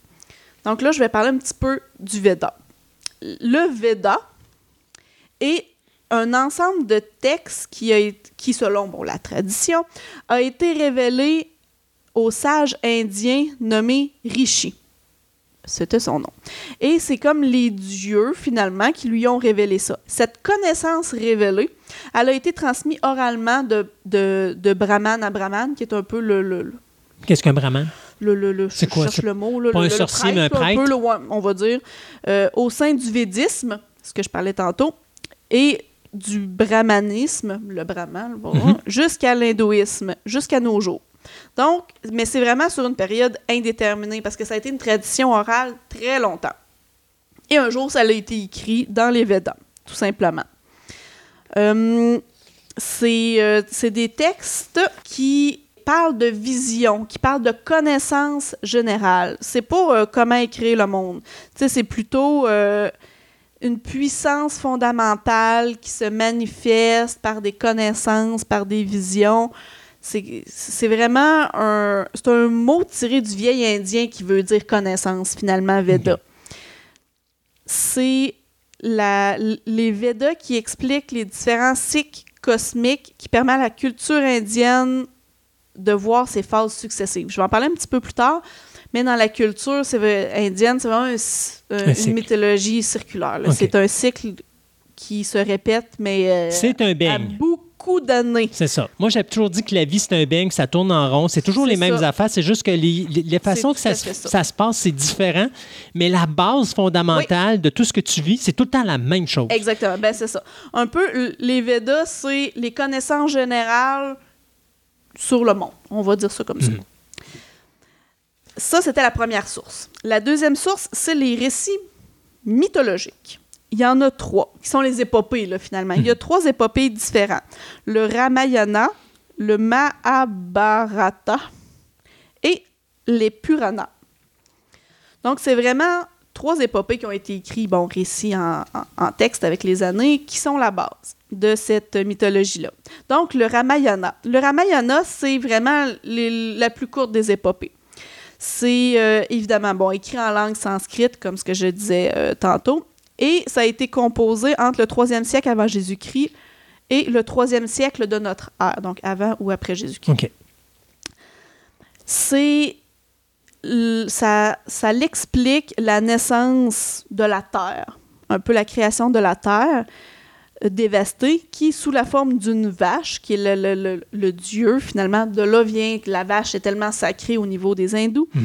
Qui s'adresse à Vishnu, qui est un des, euh, des, dieux que je vais parler un petit peu plus loin, et le met en face de sa responsabilité pour créer, finalement, la création finalement de la Terre. Donc, c'est vraiment l'origine, la naissance, l'éducation du, euh, bon, du prince Rama, finalement, qui, euh, qui est le septième avatar du dieu Vishnu. Je vais parler des avatars du dieu Vishnu. C'est parce que tout, tout se croise. Mais finalement, c'est vraiment l'origine, finalement, et de la création du monde. Ça, c'est le Ramayana. La deuxième euh, épopée, c'est le Mahabharata. Le Mahabharata, finalement, est bien sûr écrit en sanskrit aussi. Et c'est une mythologie qui est... Euh, qui parle d'une guerre, finalement. C'est le plus grand poème jamais composé de l'histoire. On parle de 81 mondial? assez mondial. On parle de 81 936 strophes réparties en 18 livres. Qu'est-ce que des strophes? C'est des, euh, des, phrases. Comme des papiers. OK. Oui, c'est euh, une ou deux phrases. exactement, je me rappelle plus. Mais en 18 livres. Donc, on parle de quelque chose d'assez colossal. C'est vraiment une saga mythico-historique qui parle des faits, des guerriers qui se seraient déroulés aux environs de la fin du premier millénaire avant l'ère chrétienne. Et c'est la bataille entre deux branches royales. Étrangement, on voit ici un petit peu de Roméo et Juliette, mhm. qui est un thème récurrent un petit peu partout, en fait. Là. C'est vraiment. En fait, c'est une œuvre collective revue et modifiée au fil des siècles. Donc, on voit que c'est une mythologie qui a été Retravailler. Retravailler, exactement. Et ça parle, c'est le témoin un peu littéraire, en parenthèse, d'une grande transformation dans la société indienne, où les philosophies du bouddhisme et celles de l'hindouisme se sont un peu séparées, si je peux dire. C'est euh, c'est très actuel. Comme je dis, vu que ça a été modifié au cours des années, euh, les hindous s'identifient beaucoup à cette épopée-là où, étrangement, les femmes sont les égales des hommes et combattent à leur côté et ont leur franc-parler. Comparativement au premier, je parlais tantôt du, euh, du Ramayana, où l'homme était un peu supérieur dans la création du monde, tout ça, mais dans celui-là, on voit que les femmes deviennent les égales des hommes. L'événement majeur de, ce, de cette épopée-là, c'est l'apparition de Krishna, qui est finalement Krishna, qui est vraiment un, dieu que nous, on entend parler euh, plus souvent, qui est le huitième avatar de Vishnu. Je vais parler un petit peu plus tard des dieux, mais il y en a trois des dieux principaux, dont Vishnu, qui lui euh, euh, s'incarne dans différentes personnes, dont Krishna, qui est un des dieux que nous, on a entendu le plus à l'extérieur, qui était lui un petit peu le plus connu. Donc, il est vraiment issu de cette épopée-là, pardon. Et le troisième épopée importante, c'est le Purana. Le Purana, lui, c'est essentiellement destiné aux femmes, parce que les femmes n'avaient pas accès au Veda, qui était le, le, mhm. premier texte que je parlais. Les femmes n'ont pas accès à ça. Donc, le Purana, c'est vraiment euh, essentiellement, ou presque essentiellement, destiné aux femmes c'est la source d'inspiration des festivals nationaux, des festivals régionaux de l'hindouisme. Ça explique leur rôle, les textes religieux, tout ce qui est historique. Mais ça reste un peu controversé. Du fait que c'est un peu dédié aux femmes, tout ça, ça reste un peu. Euh, c'est ça. Euh, controversé. Malgré que des hommes, je veux dire, les, hommes peuvent le lire tout autant. Puis à l'intérieur de ça, c'est vraiment, ça traite des mythes religieux en général, des légendes, euh, des contes traditionnels, de l'histoire des rois. Enfin, pour faire partie du Purana, il y a cinq critères qui sont nécessaires. Il faut que ça parle de la création de l'univers, la création, euh, toutes les créations secondaires à l'intérieur de l'histoire, les légendes mythologiques, les généalogies royales et la création de l'espèce humaine. Donc, quand ça parle de ces cinq éléments-là, ça peut être considéré comme un Purana. Et c'est pour ça que je dis que c'est très ancré, parce que c'est ça qui est la base de tous les, mythes mhm. et de toutes les, les, euh, les, fêtes religieuses. Donc ça, c'était le troisième euh, récit mythologique qui sont à la base de la mythologie hindoue. Dans cette euh, mythologie-là, il y a bien sûr des dieux. On a, c'est toutes des, des, des trinités divines, donc trois dieux. Il y en a deux groupes. Le premier groupe, c'est euh,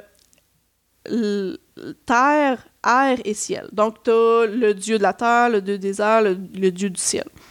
Ceux-là, ils, sont là, ils sont connus, mais ils sont moins... Euh, on en parle moins un petit peu. On parle plutôt des trois autres divinités, qui est Brahma, Vishnu et Shiva.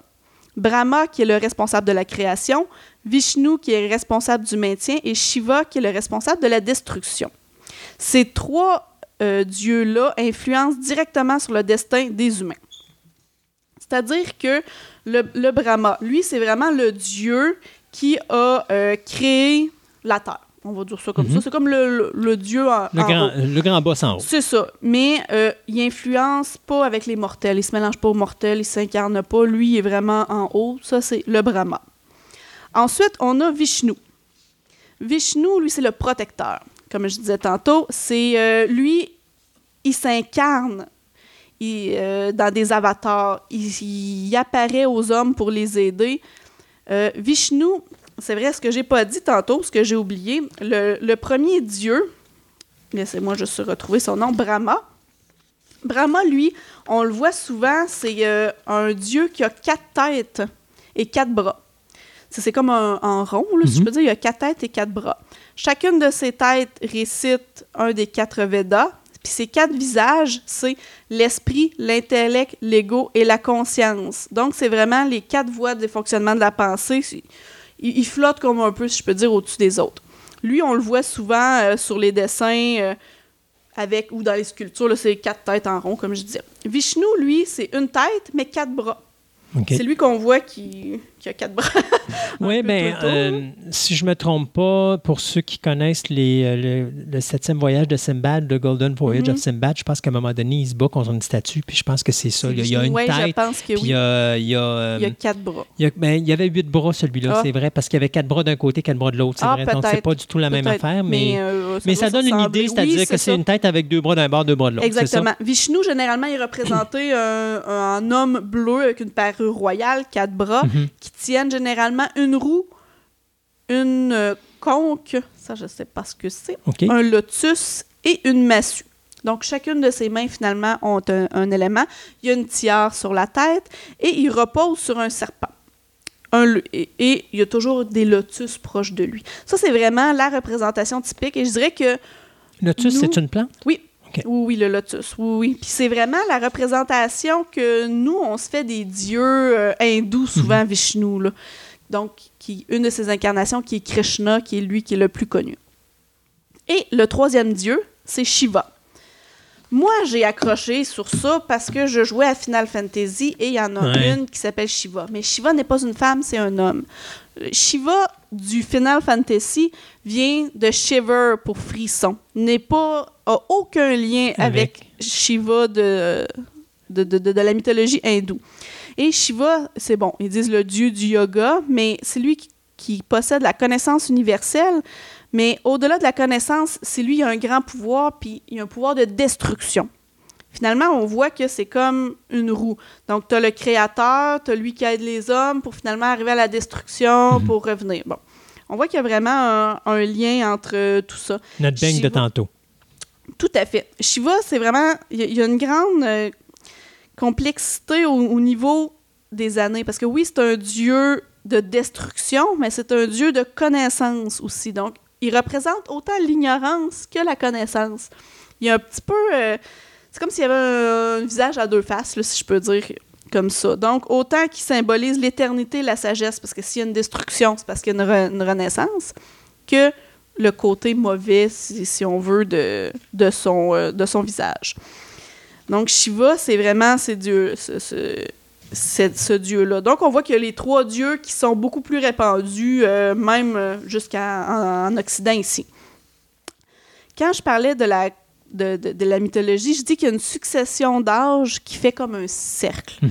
C'est une succession de quatre âges. Ils appellent ça, eux, les yugas. Euh, ça forme un cycle, bon, circulaire et éternel, un peu comme je disais tantôt. Mais chaque cycle a un nombre d'années assez exceptionnel. Donc, le premier, il y a 1 726 années.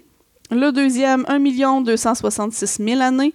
L'autre, 864 000 années. Et le dernier, 432 000 années. Donc, on voit que chaque âge a de un, un nombre d'années différent, mais que cette roue-là est sur une excessivement longue période. Mhm. Donc, on n'a pas la destruction et le renouveau à chaque année, disons. Et ce que j'ai trouvé intéressant dans cette euh, mythologie-là, c'est qu'il y a un déluge. Oh, no, euh, Noé est là. Oui, Noé est là. Il appelle ça euh, le pralaya, qui est la dissolution du monde. Donc, à la fin, quand ça va pas bien, la dissolution du monde, c'est par un déluge. Et un homme a été informé des dieux de ce déluge-là et il lui a expliqué qu'il est un avatar du dieu Vishnu, un des plusieurs avatars du dieu Vishnu, lui a dit crée un bateau.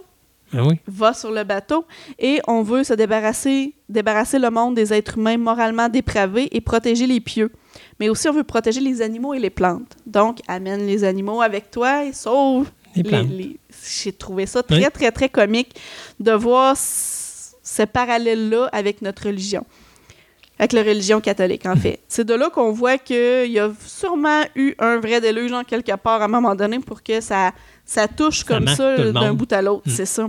Et cette mythologie-là, c'est une des rares, comme j'aime, je trouve ça intéressant pour dire qu'elle est bien vivante. Même aujourd'hui, elle sert de base morale et spirituelle à nombreuses personnes. Son influence à chacun des Indiens, elle est, elle est réelle. Ils ont créé les, des fêtes par rapport à ça, mais ils vivent à chaque jour. Eux, ils vivent leur religion, leur mythologie à chaque jour. De là, tantôt, je disais que la Terre a été créée un peu avec une vache, donc on voit la sacralisation des bovins dans leur vie de tous les jours. Même bien que c'était interdit de consommer cette viande-là, c'est plein de petits détails comme ça mhm. dans la vie de tous les jours où est-ce qu'on voit que c'est vraiment ancré en eux, puis ils le vivent. C'est pas juste comme nous, je dirais catholique, où est-ce que oui, c'est là, mais on n'a pas, euh, on vit pas vraiment par rapport à ça, mais eux le vivent et, et leur religion fait partie intégrante d'eux autres mêmes. Question. Oui. Tantôt, on parlait d'avatar. Oui. tu nous as dit, je vais revenir là-dessus pour vous dire c'est quoi un avatar? Oui. Ouais, c'est quoi un avatar? C'est, la. la matérialisation du dieu. Dans le fond, le dieu qui revient dans l'homme. C'est l'avatar du dieu Vishnu qui est, bon, peut être entre autres Krishna ou d'autres au travers des années. C'est à chaque fois que ça va mal, lui se matérialise pour aider les hommes. Donc, c'est la raison pour laquelle, quand on a un système informatique, puis qu'à un moment donné, on choisit un avatar, oui, c'est ça, ça vient de là? Oui, ben, oui. Entre guillemets. Oui, entre euh, guillemets, oui, c'est notre représentation. On s'incarne dans cet avatar-là, dans un autre monde, tout à fait. Parce que ça, j'ai écouté Avatar, je me dis, bon, ben, parles-tu des dieux? Puis finalement, tu parles des dieux, mais tu dis qu'ils ont des avatars, puis là... Ah, un avatar, c'est vraiment, dans le fond, on va dire l'enveloppe corporelle. corporelle dans laquelle le dieu s'incarne. OK. Un peu comme. Euh, ben, dans les petits bonhommes avatars, c'est ça, c'est, eux autres, c'est comme si les dieux du vent, les dieux du feu s'incarnent à l'intérieur de eux. Mhm. De là vient un peu euh, ce concept-là d'avatar. Est-ce qu'il y a d'autres choses à rajouter sur euh, la mythologie hindoue? J'ai fait pas mal le tour. C'est sûr qu'il y aurait toujours des choses à compter, mais je pense que ça fait, ça fait le, le tour, ça fait la base. Puis c'est intéressant de voir que des fois, c'est des mots qu'on entend, mhm. puis on ne sait pas où les, les mettre, comment les positionner.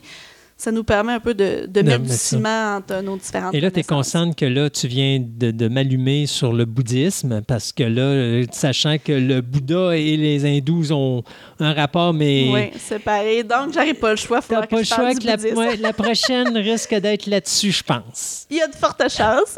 Andréane, merci beaucoup. Ça fait plaisir. Bye. Bye.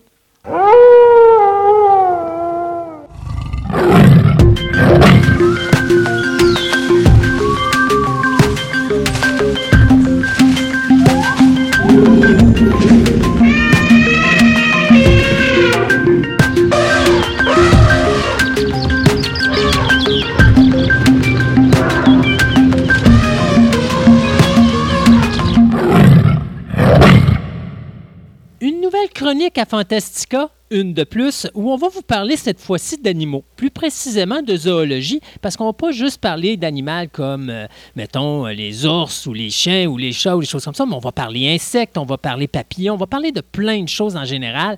Et euh, j'ai la chance de parler à François Hull, euh, qui va se joindre à notre équipe de, de, de chroniqueurs ici à Fantastica et qui est concepteur zoologique. François, bonjour. Bonjour. Comment ça va? Bien. Bienvenue à la famille Fantastica. Merci beaucoup, oui. Qu'est-ce qu'être un concepteur zoologique? Euh, c'est une. Pour faire bref et comme définition, en fait, c'est quelqu'un qui fait de la conception dans le domaine zoologique, c'est-à-dire dans le domaine surtout des jardins zoologiques ou institutions zoologiques. Ça comprend évidemment les aquariums, les musées. Donc, pour faire court, c'est quelqu'un qui, au lieu de faire des demi pour être humain, fait des demi pour euh, des animaux. Donc, euh, je suis concepteur d'aménagement spécifique là, dans ces milieux-là. Ça nous amène bien sûr à avoir un intérêt pour les animaux en plus d'avoir un intérêt pour les catémies. Euh, c'est quoi qui nous a amené vers cette passion-là? Et mon Dieu, ça, ça, ça, ça remonte à la toute jeunesse. Euh, petit, parmi tous mes jouets, j'avais une multitude incroyable de petits animaux en plastique et autres. J'étais pas très petite voiture, un truc de genre. Euh, j'étais pas très cow-boy non plus, euh, jouer comme ça. Vraiment, là, c'était de faire des montages, jouer avec des animaux, de reproduire ce que je voyais à la télévision en termes de comportement. Je me montais des troupeaux d'éléphants qui étaient chassés par des lions, des trucs comme ça.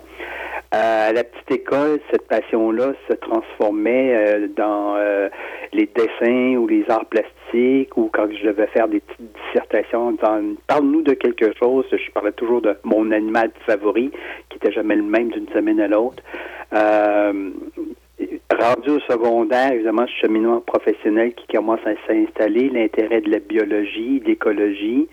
Euh, à ce moment-là, je fais la rencontre du. Euh, on avait toujours une espèce d'échange qu'on devait faire, euh, d'interviewer un professionnel euh, du métier dans lequel on aimerait faire plus tard. J'ai eu la chance d'interviewer à ce moment-là le conservateur du Jardin zoologique de Québec à cette époque-là, et qui, lui, par la suite, beaucoup des années plus tard, m'a engagé comme étudiant. Euh, naturaliste, faire de l'animation autant au zoo qu'ailleurs. Petit à petit, donc le cheminement euh, euh, scolaire, professionnel, cégep universitaire a toujours tourné alentour de l'environnement, les animaux, des trucs comme ça. Il y a eu des dérapages sur le cinéma et euh, les arts plastiques parce que j'aime faire des arts. Le cinéma, je comptais faire du cinéaste phonique, chose que j'ai abandonnée par la suite. C'était trop complexe. Bref, petit à petit, j'en suis arrivé à, force de travailler avec le jardin comme job d'été. Euh, à se dire, euh, il y avait une passion de, l'aménagement, de l'amélioration du sort des animaux dans, des zoos. On était dans une, vague, à cette époque-là, là, de il fallait chasser les barreaux, le béton, les trucs comme ça. La triste image qu'on a eue des dernières ménageries pour arriver à quelque chose de, de, de plus réaliste, de plus acceptable euh, à tout point de vue, que ce soit animal ou côté visiteur. Puis donc, à ce moment-là, on est embarqué dans ce domaine-là? Euh, oui. Oui, ça a été un cheminement un peu particulier parce que ça ne figure pas euh, dans le pôle recherche d'emploi quand tu tapes sur Internet concepteur de Ben non, exactement. C'est pas, pas, pas, un poste qui ouvre, hein. c'est euh, carrément euh, à force de travailler avec le zoo ou d'entre zoos et des contacts entre zoos et conservateurs, des trucs comme ça, qui disent Ouais, je connais un gars, oui, il pourrait vous arranger votre enclos des trucs. Puis là, je suis, je, suis parti dans le nord de l'Ontario, j'ai eu la chance d'aller en France. Euh, sous ce même effet de, de, de contact euh, bouche à oreille des gens. Et euh, donc, c'est une c'est à la fois une formation sur le terrain, là, comme mm. tel. Mais il n'y a pas, parce que c'est ça, il n'y a pas vraiment de, comment je pourrais dire, de formation sur être concepteur zoologique. Pas, euh, pas au Québec. Euh, aux États-Unis, il y a quelques cours qui se donnent à l'intérieur d'architecture paysager. Donc, c'est ce qui se rapproche le plus parce qu'évidemment, c'est de l'aménagement nature. C'est pas de l'aménagement urbain, c'est pas des buildings.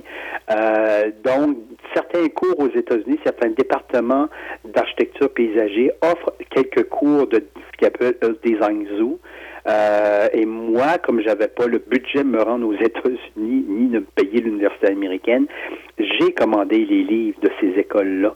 Donc, euh, c'est une auto-formation en même temps à partir du manuel, des quelques manuels scolaires qui existaient, mais il n'y a pas effectivement un diplôme final qui dit que tu es designer ou concepteur. Donc, c'est une branche dans laquelle certains architectes paysagers se spécialisent, notamment aux États-Unis.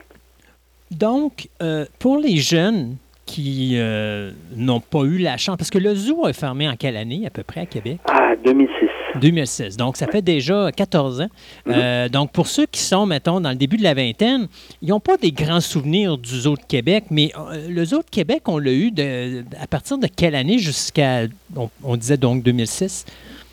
Écoute, euh, au moment de la fermeture du jardin zoologique, on allait, euh, on avait déjà dépassé les 75 ans. Donc, le zoo est né dans les années 30. Je ne me rappelle plus exactement de la date, 32 ou 33, quelque chose comme ça. Euh, mais le zoo avait déjà là, 75, 76 ans au moment de la fermeture. donc, c'était une institution qui était née du gouvernement. C'était une demande. Au départ, le Jardin zoologique de Québec, histoire rapide, c'était une ferme d'élevage de à fourrure. Donc, c'était associé aux anciens ministères de chasse, pêche et fourrure, trapage, euh, tous les vieux noms. Les personnes plus âgées se rappellent que ça avait des, ça changeait de nom à chaque gouvernement. Mm. Et euh, à un moment donné, à l'époque où justement la, la traite, pas la traite de fourrure, mais l'élevage pour les animaux à fourrure était encore, euh, faisait encore partie de nos mœurs, si on peut dire euh, est né le zoo et qui prend par la suite de s'est greffé avec des animaux exotiques, etc., La ferme d'élevage des bisons et des renards, elle a disparu, a laissé place à ce que par la suite, c'est devenu le, zoo, donc euh, ce truc-là. Donc le zoo officiellement, comme on l'a connu, on hum? parle de le zoo comme on l'a connu, c'est-à-dire avec justement les enclos, les animaux qui viennent de différents euh, endroits et tout ça. On peut parler de quelle année à peu près? Oh mon Dieu, c'est un long processus parce que sur, euh, pour ceux qui se rappellent, il y avait quand même des installations qui dataient du début, qui étaient encore là. Donc, il y avait des installations là, qui étaient euh, qui étaient des années 30, des années 40, euh, des années entre chaque décennie a, vu pousser quelques installations. Et au moment de la fermeture, les installations des années 2000-2010, si je peux dire, non 2000 en fait, on venait de les compléter. On venait de rénover, on venait de, réaménager certaines grandes structures. Donc, euh, euh, ça l'a suivi. Il a, il a suivi quand même le, le, le, le temps des évolutions euh, et les mœurs aussi, le développement. Et ça, c'est remarquable dans tous les sous nord-américains et autant européens. à un moment donné, on constate que tel type d'infrastructure fait plus l'affaire, c'est plus comme ça qu'on fait, mon Dieu, on fait plus ça. On découvre avec l'observation de la nature, tout ça, que tel animal se comporte de cette manière-là. Donc, on dit, ouais, c'est, ça lui convient plus, fait qu'on adapte, euh, on, aménage. Les mentalités des gens ont changé, euh, la vision, la perception ont changé, ce qui force les jardins zoologiques à, devoir adapter euh, autant pour sa clientèle, appelons-le les animaux, et pour euh, l'autre clientèle, c'est-à-dire les visiteurs, qui, eux, euh, ne s'attendent plus à vouloir voir des animaux là, entre des barreaux et du béton. Bien, c'est ça que j'allais dire. Donc, euh, mettons qu'on on, dirait, on amène un animal dans un zoo. Donc, disons qu'on irait un ours blanc. donc, je suppose qu'il doit y avoir une étude à savoir est-ce que l'animal peut vivre dans le type de climat qu'on a ici à Québec? Euh, puis après ça, euh, on doit faire des études pour savoir dans quel environnement il doit rester pour être à l'aise puis pas avoir de problème là. Euh. Est-ce, qu'on peut aller jusqu'à dire psychologique parce que veut, veut pas l'animal quand il, se retrouve dans un habitat qui n'est pas, qui, pas qui lui convient pas peut agir peut réagir d'une façon autant physique que psychologique? Ben non, en fait, il faut faire attention à ce point de vue-là parce que première des choses, l'animal n'arrivera pas de la nature. OK. Ça je te dirais, depuis les fin des années 70, cette façon de faire qu'on a vu euh, dans les vieux documentaires d'animaux, etc., n'existe plus. Euh, aujourd'hui, la plupart des, des animaux proviennent de d'autres zoos, donc c'est de la reproduction à l'intérieur de zoos, des échanges, euh, des ventes, des trucs de genre. Euh, donc, il n'y a, pas d'animaux qui se disent, OK, euh, je veux un ours polaire, je vais aller me chercher un ours polaire dans le Grand Nord, tout ça, puis il va... Non, ça ne fonctionne plus.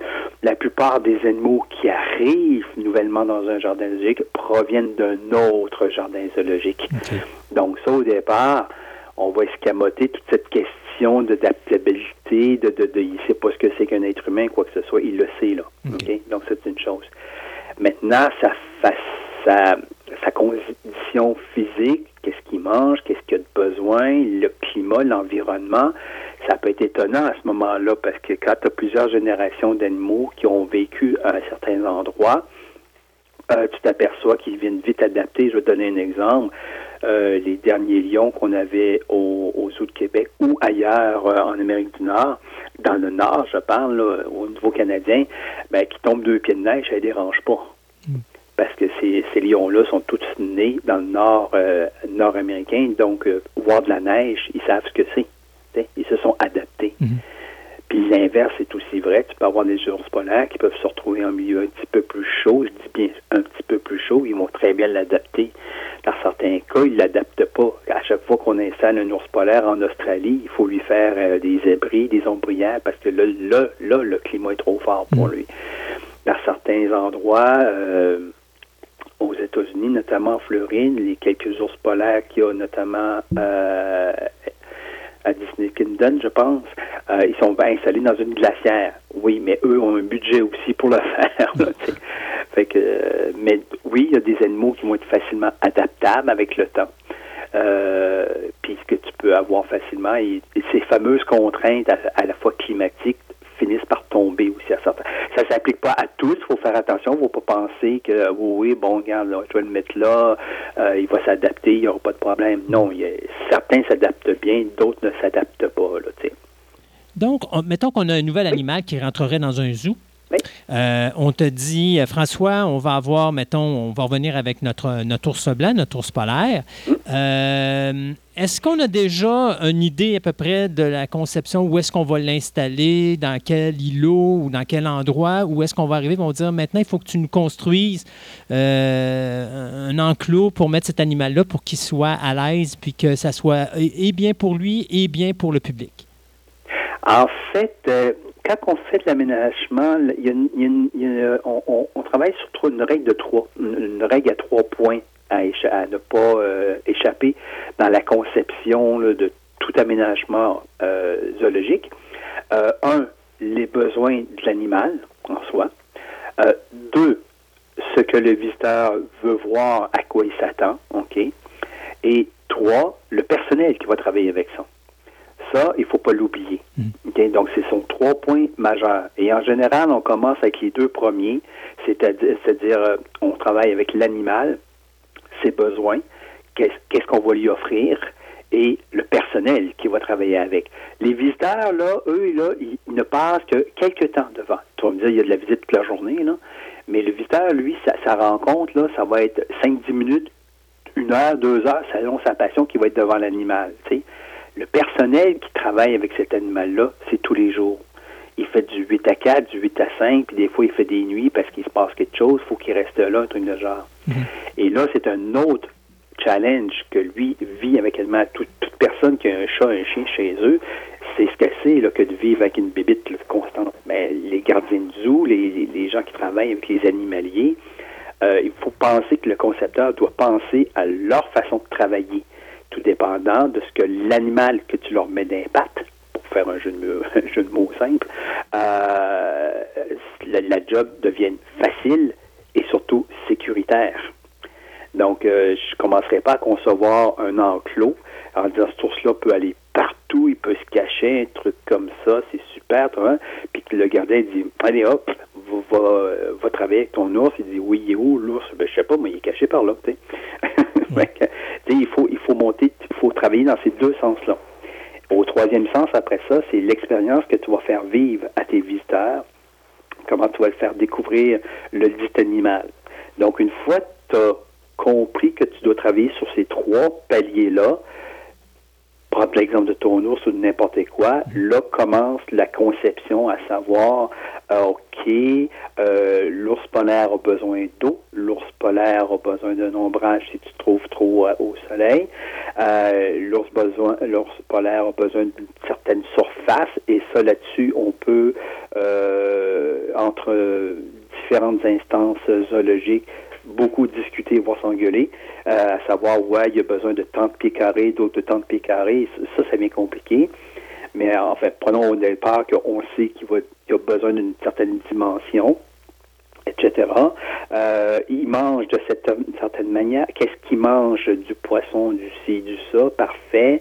Euh, comment on va nettoyer l'enclos, comment on va sécuriser quand le gardien a besoin de rentrer? Par où je mets l'ours euh, le soir euh, pour pas le laisser là au cas où qu'il après dans la nuit ou que des du vendélis, à l'inverse, des gens viendraient à l'intérieur du zoo pour mm-hmm. faire mal à ton animal un truc comme ça. Donc, euh, tu dis, OK, il faut que je le rentre, euh, il faut qu'il y ait des zones qu'on appelle des, des, des, des, quartiers des quartiers animaux. Donc, euh, comment ça fonctionne, comment ils rentrent là, c'est sécurisé comment, etc. Est-ce que j'ai besoin de faire un coin cuisine pour eux autres ou je fais le coin cuisine ailleurs? Bref, toutes ces choses-là se placent en place et tranquillement, là, tu commences à dessiner là, ton, ton enclos. Mais l'autre réalité qui vient te chercher, c'est dans ton terrain, c'est où est-ce que tu le mets là, exactement. Là, mm. Fait que tout dépendant des conditions de ton terrain, à savoir euh, les points forts, les points faibles. Tu te dis, ah, OK, ici, j'ai un, flanc de montagne, ici, je peux construire ça. Là, je suis trop près du parking. Euh, là, je vais être trop loin. Euh, là, je suis en plein milieu de forêt, il faudrait que je coupe tout. Donc, tu ton terrain, là, va faire en sorte que ça aussi, là, ça va conditionner ton, ton, ton habitat. Là. Il doit avoir aussi, il doit avoir déjà l'habitat prédéterminé. Il doit avoir déjà l'habitat préconstruit, dans le sens que euh, on s'entend que le zoo est construit une fois, on ne va pas nécessairement avoir les budgets pour construire un autre enclos. Donc, il faut peut-être prendre un enclos qui existe déjà, mais le modifier pour permettre à l'animal de vivre dedans. Non, pas absolument. Absolument pas. Non, non, non, non, non. C'est, chaque, chaque façon a sa façon de faire. Euh, il y a effectivement des jardins zoologiques qui vont réutiliser un enclos, qui n'est pas forcément le, vieil enclos de l'ours ou un truc comme ça. Des fois, il faut se dire, euh, hey, la maison des singes, on s'en sert plus, on n'a plus de singes pour ta raison. Dans l'histoire, on s'est dit, bon, euh, ça part, on veut plus embarquer là-dedans, un truc comme ça, c'est trop compliqué.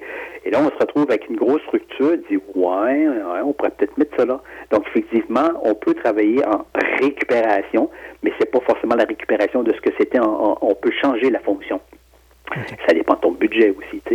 Euh, tu peux arriver puis dire euh, on va construire flambant neuf un truc euh, en disant OK, euh, voilà, on a un nouvel animal, euh, on va lui faire faire ça de A à Z, on s'installe là, puis on fait ça totalement tout neuf, sans problème. Comme tu peux arriver aussi, à l'inverse, dire OK, on a une vieille zone qui comprenait trois vieux enclos, une espèce de, de, de, de maison des reptiles, mais je, je donne des noms comme ça.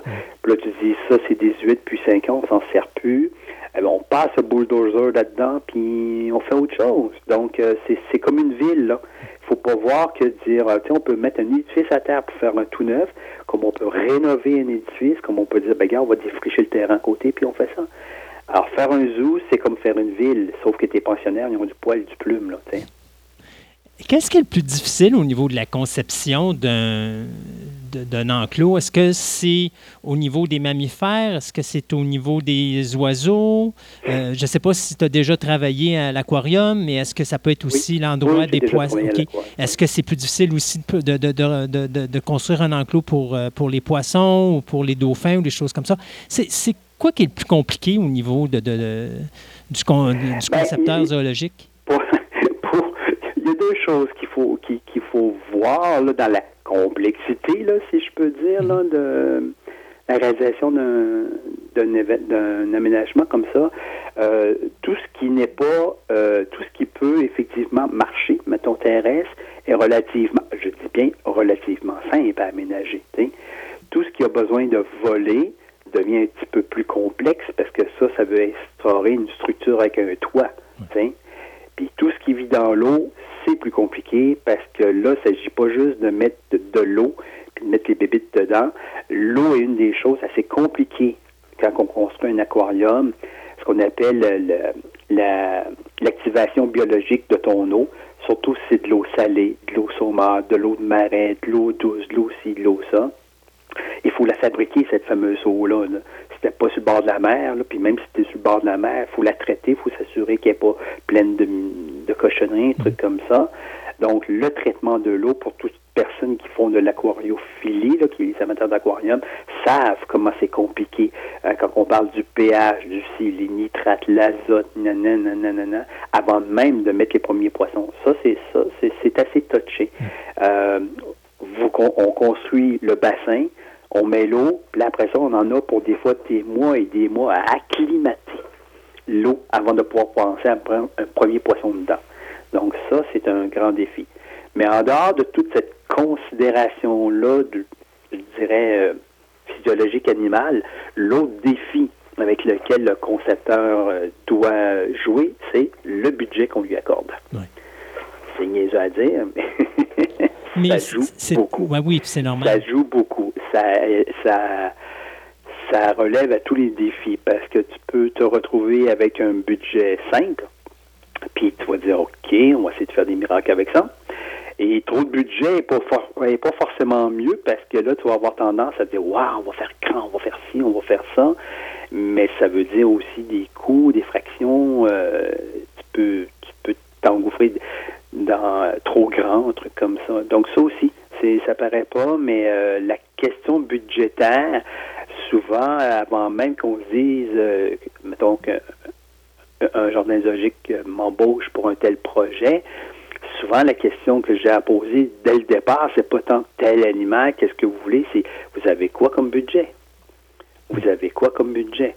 Parce que ça, des fois, ça peut mettre un frein au directeur du jardin zoologique qui va dire, ben nous, on a pensé ça, puis il dit, non, euh, faire un enclos pour tel animal ne coûte pas ça, mais coûte ceci. T'sais. Là, des fois, ça change ton plan de collection. Tu dis, ah, OK, j'aurais pas cru que. Et euh, donc, euh, c'est bête à dire, là, c'est comme la construction résidentielle, c'est comme le développement de, quartier. C'est la même chose dans les jardins. Il y a des questions de budget.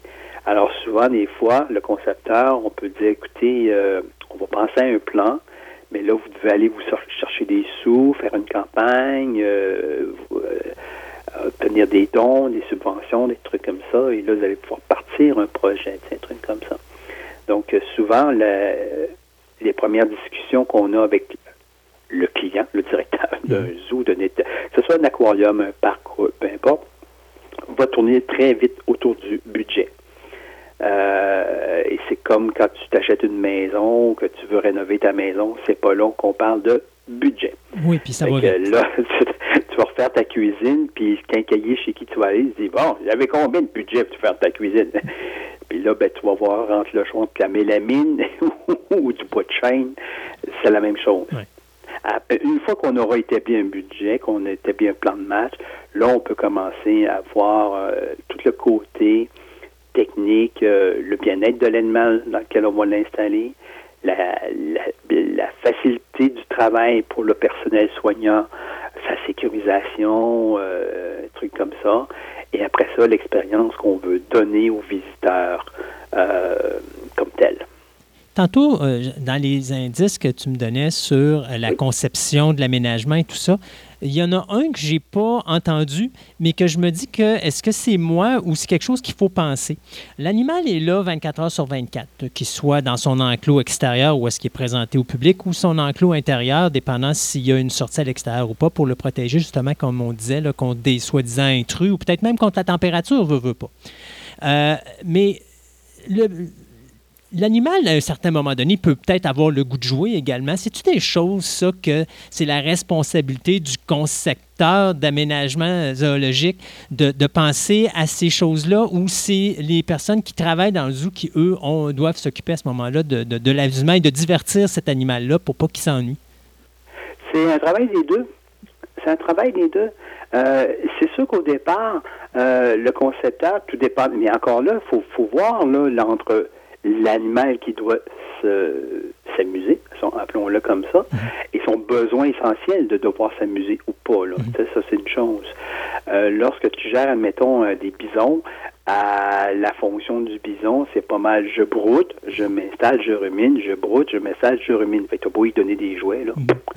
Euh, oui, tu n'auras pas un grand travail là, pour le désennui. C'est à peu près là. Pour lui, ça, ça lui convient ce côté pépère de vie. Là. beaucoup de gazon. lui, il va avoir besoin de beaucoup de gazon pour s'amuser. Oui, c'est ça, ça, ça, ça va être la job de comment tu vas faire pour y fournir le gazon, c'est autre chose. Euh, par contre, tu as des animaux qui ont un peu plus d'interactivité avec leur environnement. Oui, les singes. Oui, les félins. Euh, oui, certains oiseaux. Oui, les dauphins, des trucs comme ça. Ça, on en est conscient.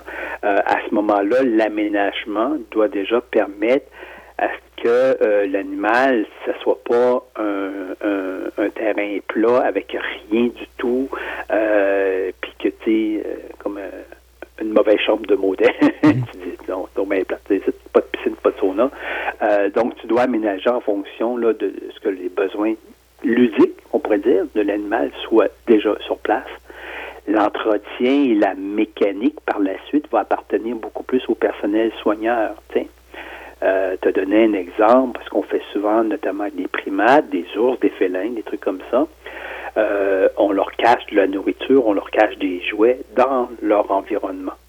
Et chaque jour, on change l'endroit pour justement le forcer à ce jeu-là de, de, trouver des trucs.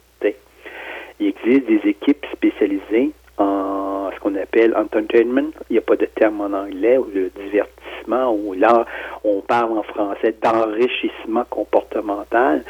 Il y a des, des gardiens, des biologistes dans les jardins zoologiques qui se spécialisent dans ce genre de domaine-là et qui inventent toutes sortes de, de, de, trucs, euh, souvent très ingénieux, qui sont pas forcément coûteux, qui peuvent être faits maison par le personnel soignant d'un zoo euh, pour divertir, euh, créer de l'animation, euh, créer quelque chose de nouveau et qui parfois peut être présenté au public en disant on, on nouveau truc, des trucs d'un genre. Pour venir à l'ours polaire, un bel exemple, chose qui, qui se fait assez souvent, c'est qu'on prend un tas de poissons qu'on gèle dans un cube de glace mhm. assez gros. Moi, je parle pas d'un petit cube, je te parle d'un back mermaid, là, tu sais et qu'après ça, on va les porter dans son bassin.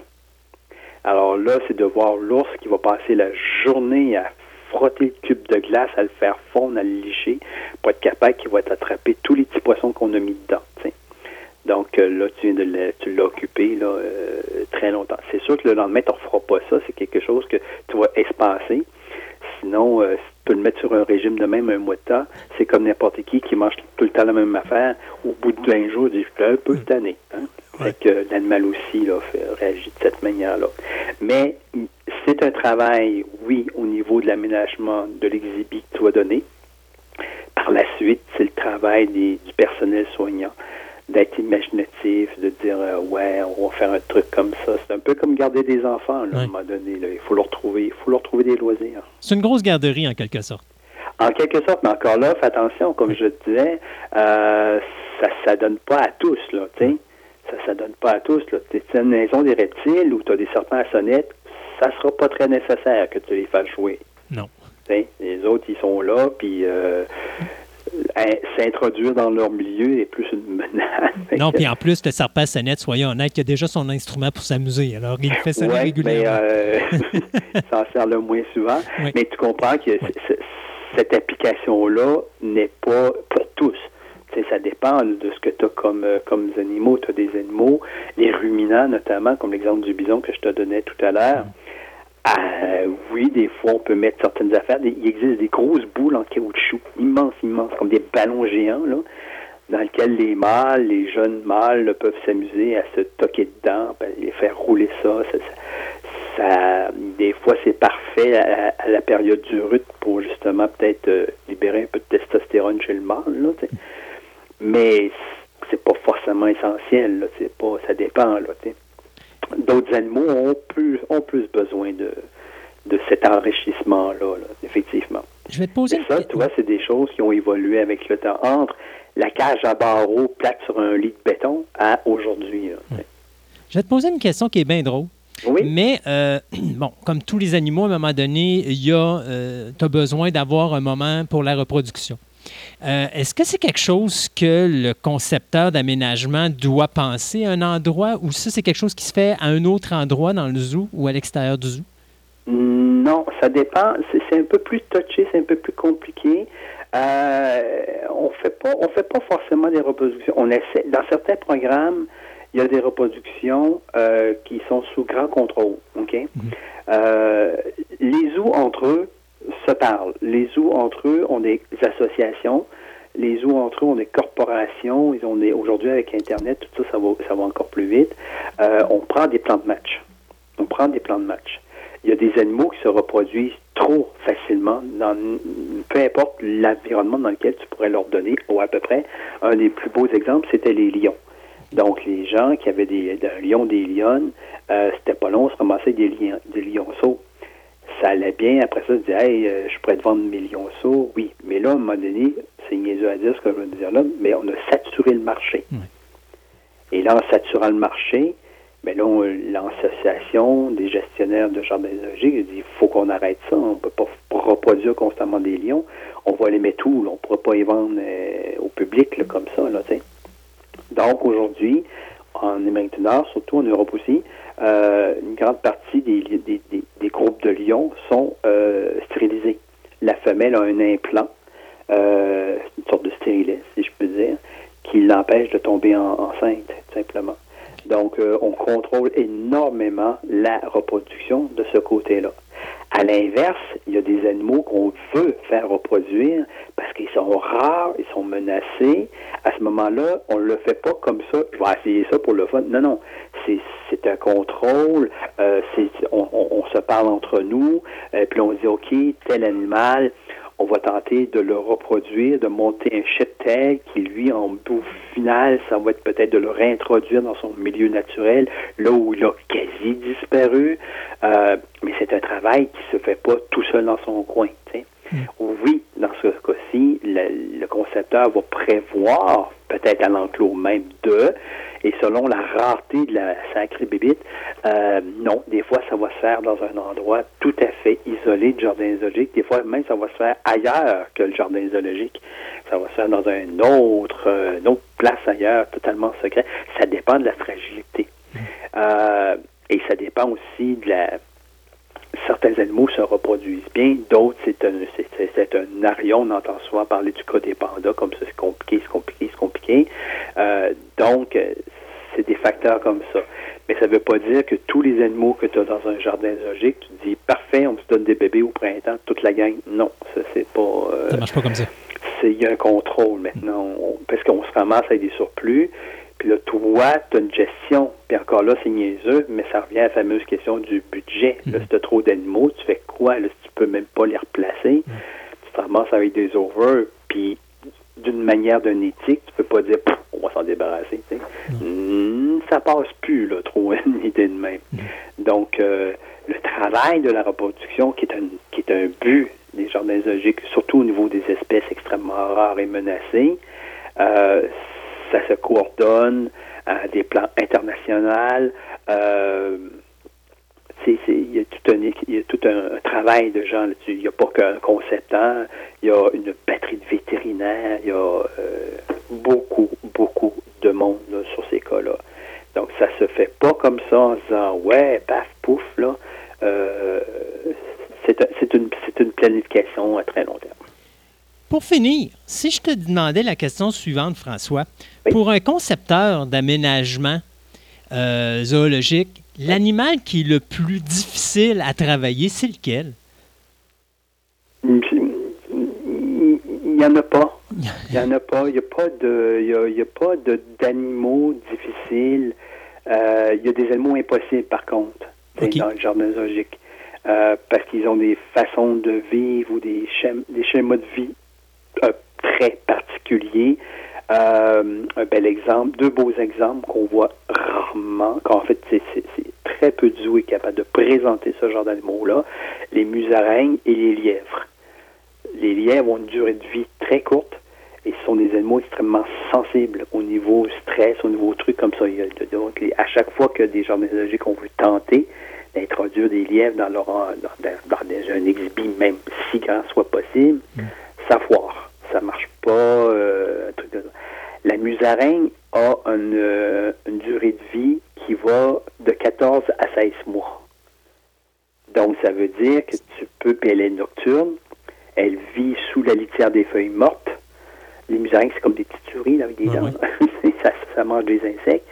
Et comme c'est une surdépensière d'énergie, on dit souvent, c'est une caricature qu'on donne, mais elle, ça s'explique bien, c'est un animal qui doit manger 24 heures sur 24.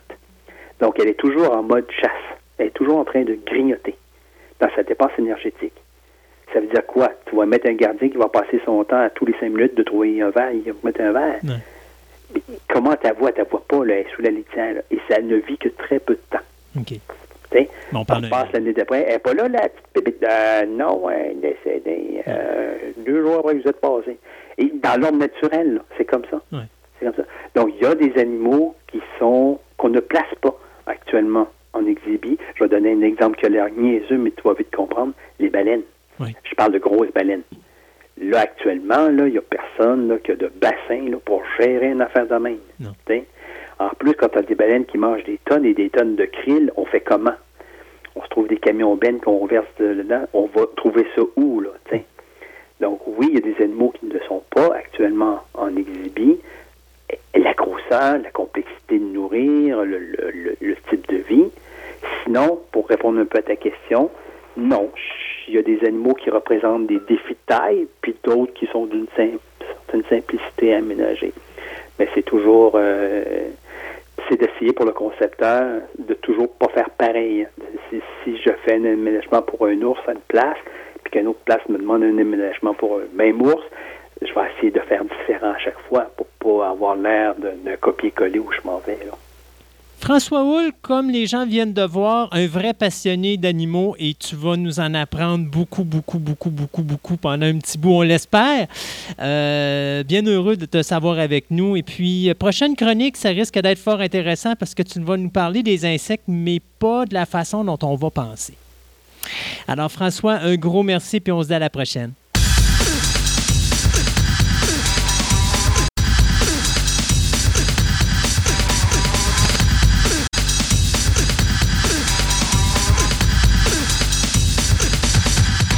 segment de la table ronde vous est présenté par PCLogic.ca.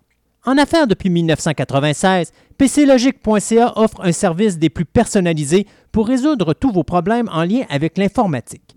Dotés de connaissances toujours à la fine pointe, leurs experts sauront vous offrir des solutions adéquates et efficaces avec les meilleurs produits correspondant à vos besoins.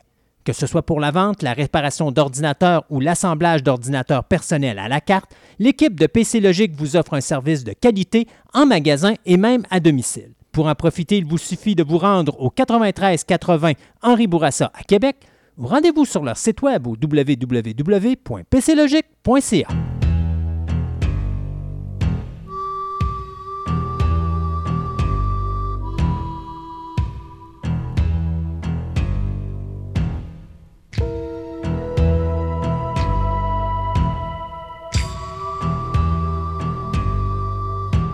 Dans la dernière émission, je vous parlais de cette espèce de geste sauvage de DC Comics qui, au moment où les boutiques de comic book aux États-Unis et au Canada réouvraient leurs portes, eux annoncent qu'ils vont couper les ponts avec Diamond Distribution.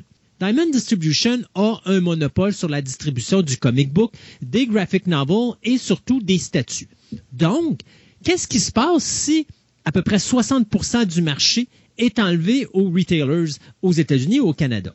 Ben, la difficulté première, c'est comment est-ce qu'on va faire pour arriver pour survivre. Mais la deuxième chose, c'est qu'il faut comprendre que les nouveaux distributeurs de DC Comics, bien, en réalité, c'est Midtown Comics. Donc, c'est une compagnie qui vend du comic book, qui a parti ses propres services de distribution auxquels s'est associé DC Comics. Donc, aux États-Unis, les boutiques de comics doivent faire affaire avec un compétiteur pour commander du comic book de DC Comics.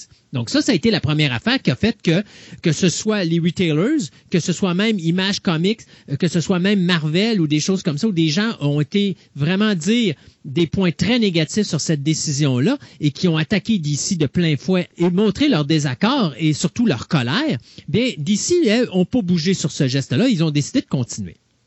Au Canada et en Angleterre, euh, le problème, c'est qu'il n'y a plus de distributeurs de comic book. J'ai parlé avec plusieurs distributeurs canadiens dans les deux dernières semaines et on a réussi à trouver des solutions. Donc, il y a des pour, il y a des contre. Donc, les amateurs de comic book de DC Comics, vous allez continuer à avoir vos comic books. Euh, cependant, les comics maintenant doivent se commander à la semaine et non pas au mois comme ça se faisait avant. Donc, ce qui veut dire qu'à toutes les semaines, vous devez passer vos commandes.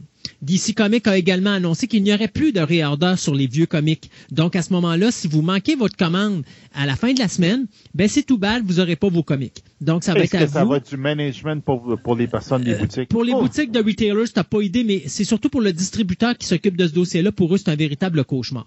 Je comprends. Mais le client, doit aussi faire sa part du travail parce que lui, à toutes les semaines, il va falloir qu'il s'habitue à regarder, OK, qu'est-ce qui est disponible cette semaine à commander? Je dois commander mes commandes parce que si le dimanche, les commandes sont pas passées, ben, si j'ai manqué mon Captain America, euh, pas mon Captain America, mais si j'ai manqué mon Batman, je n'aurai pas le Batman en question, à moins que la boutique décide d'en commander en over. Et je peux vous garantir qu'il n'y a pas beaucoup de présentement de boutiques en Amérique du Nord qui vont commander beaucoup d'over de DC Comics. Cependant, on n'avait pas rien au niveau des distributeurs pour les graphic novels et au niveau des statuts. Ça l'a changé vendredi après-midi, alors que mon distributeur principal m'a envoyé un email pour me dire qu'ils avaient pris une entente avec le distributeur euh, de Midtown euh, Comics qui faisait la distribution des comic books hebdomadaires. Et ils ont pris une entente avec les deux autres euh, compagnies de distribution pour s'occuper de la distribution du graphic novel et des statuts à l'extérieur des États-Unis. Donc, on est capable d'avoir le produit complet de DC Comics au Canada. On parlera pas de l'Angleterre parce que eux, c'est encore un cauchemar. Mais aussi au Canada, on est réglé. Sauf que ça va être du travail pour vous, euh, les auditeurs, parce que vous devez vous assurer que vos commandes seront faites à toutes les semaines pour obtenir les produits que vous voulez. Donc, D'ici, on va s'ajuster, ça va être du, de, l'ajustement à faire et tout ça, mais c'est une situation qui est très difficile. Et moi, je prévois dans les prochaines semaines et les prochains mois, plusieurs compagnies de comic book aux États vont tomber. Et je m'attends à ce qu'à long terme, DC Comics n'aille pas le choix de retourner avec Diamond Distribution, parce que ça va leur coûter énormément d'argent. Je m'y attends, comme ça n'a pas de Moses de bon sens. J'ai l'impression pour le consommateur, ça va coûter plus cher parce que toutes ces affaires-là, des, euh, les chemins bizarres faut que tu prennes pour avoir ton produit, puis le, temps que ça va demander de plus aux boutiques pour à toutes les semaines de faire des commandes, là, faut que ça se paye à quelque part. Euh, ouais, ben écoute, le, la problématique demeure que normalement les boutiques et les distributeurs, parce que moi je fais affaire avec un distributeur parce que euh, le ratio du distributeur d'achat fait en sorte que j'ai accès à des escomptes plus élevés. C'est ça que j'aurais si moi je passais directement par DC Comics. Et il y a beaucoup de boutiques qui font exactement la même affaire que moi pour arriver en bout de ligne. Euh, là, cette compagnie de distribution-là, elle, maintenant, va fonctionner sur deux, euh, comme la majorité des boutiques aux États-Unis, sur deux fronts euh, individuels. Et donc, elle va voir ses pourcentages diminuer. Donc, oui, il y a peut-être des chances que les prix augmentent, mais ça, pour le moment, on le, on le saura pas tout de suite. Ça, ça devrait commencer dans les alentours du mois de juillet. Je vous dirais probablement les alentours de la troisième semaine de juillet, parce que les commandes, moi, que j'ai faites dans le comic pour le mois de juillet au niveau de DC, ils sont passés en fin de semaine passée. Et jusqu'au 21 juillet, je suis correct.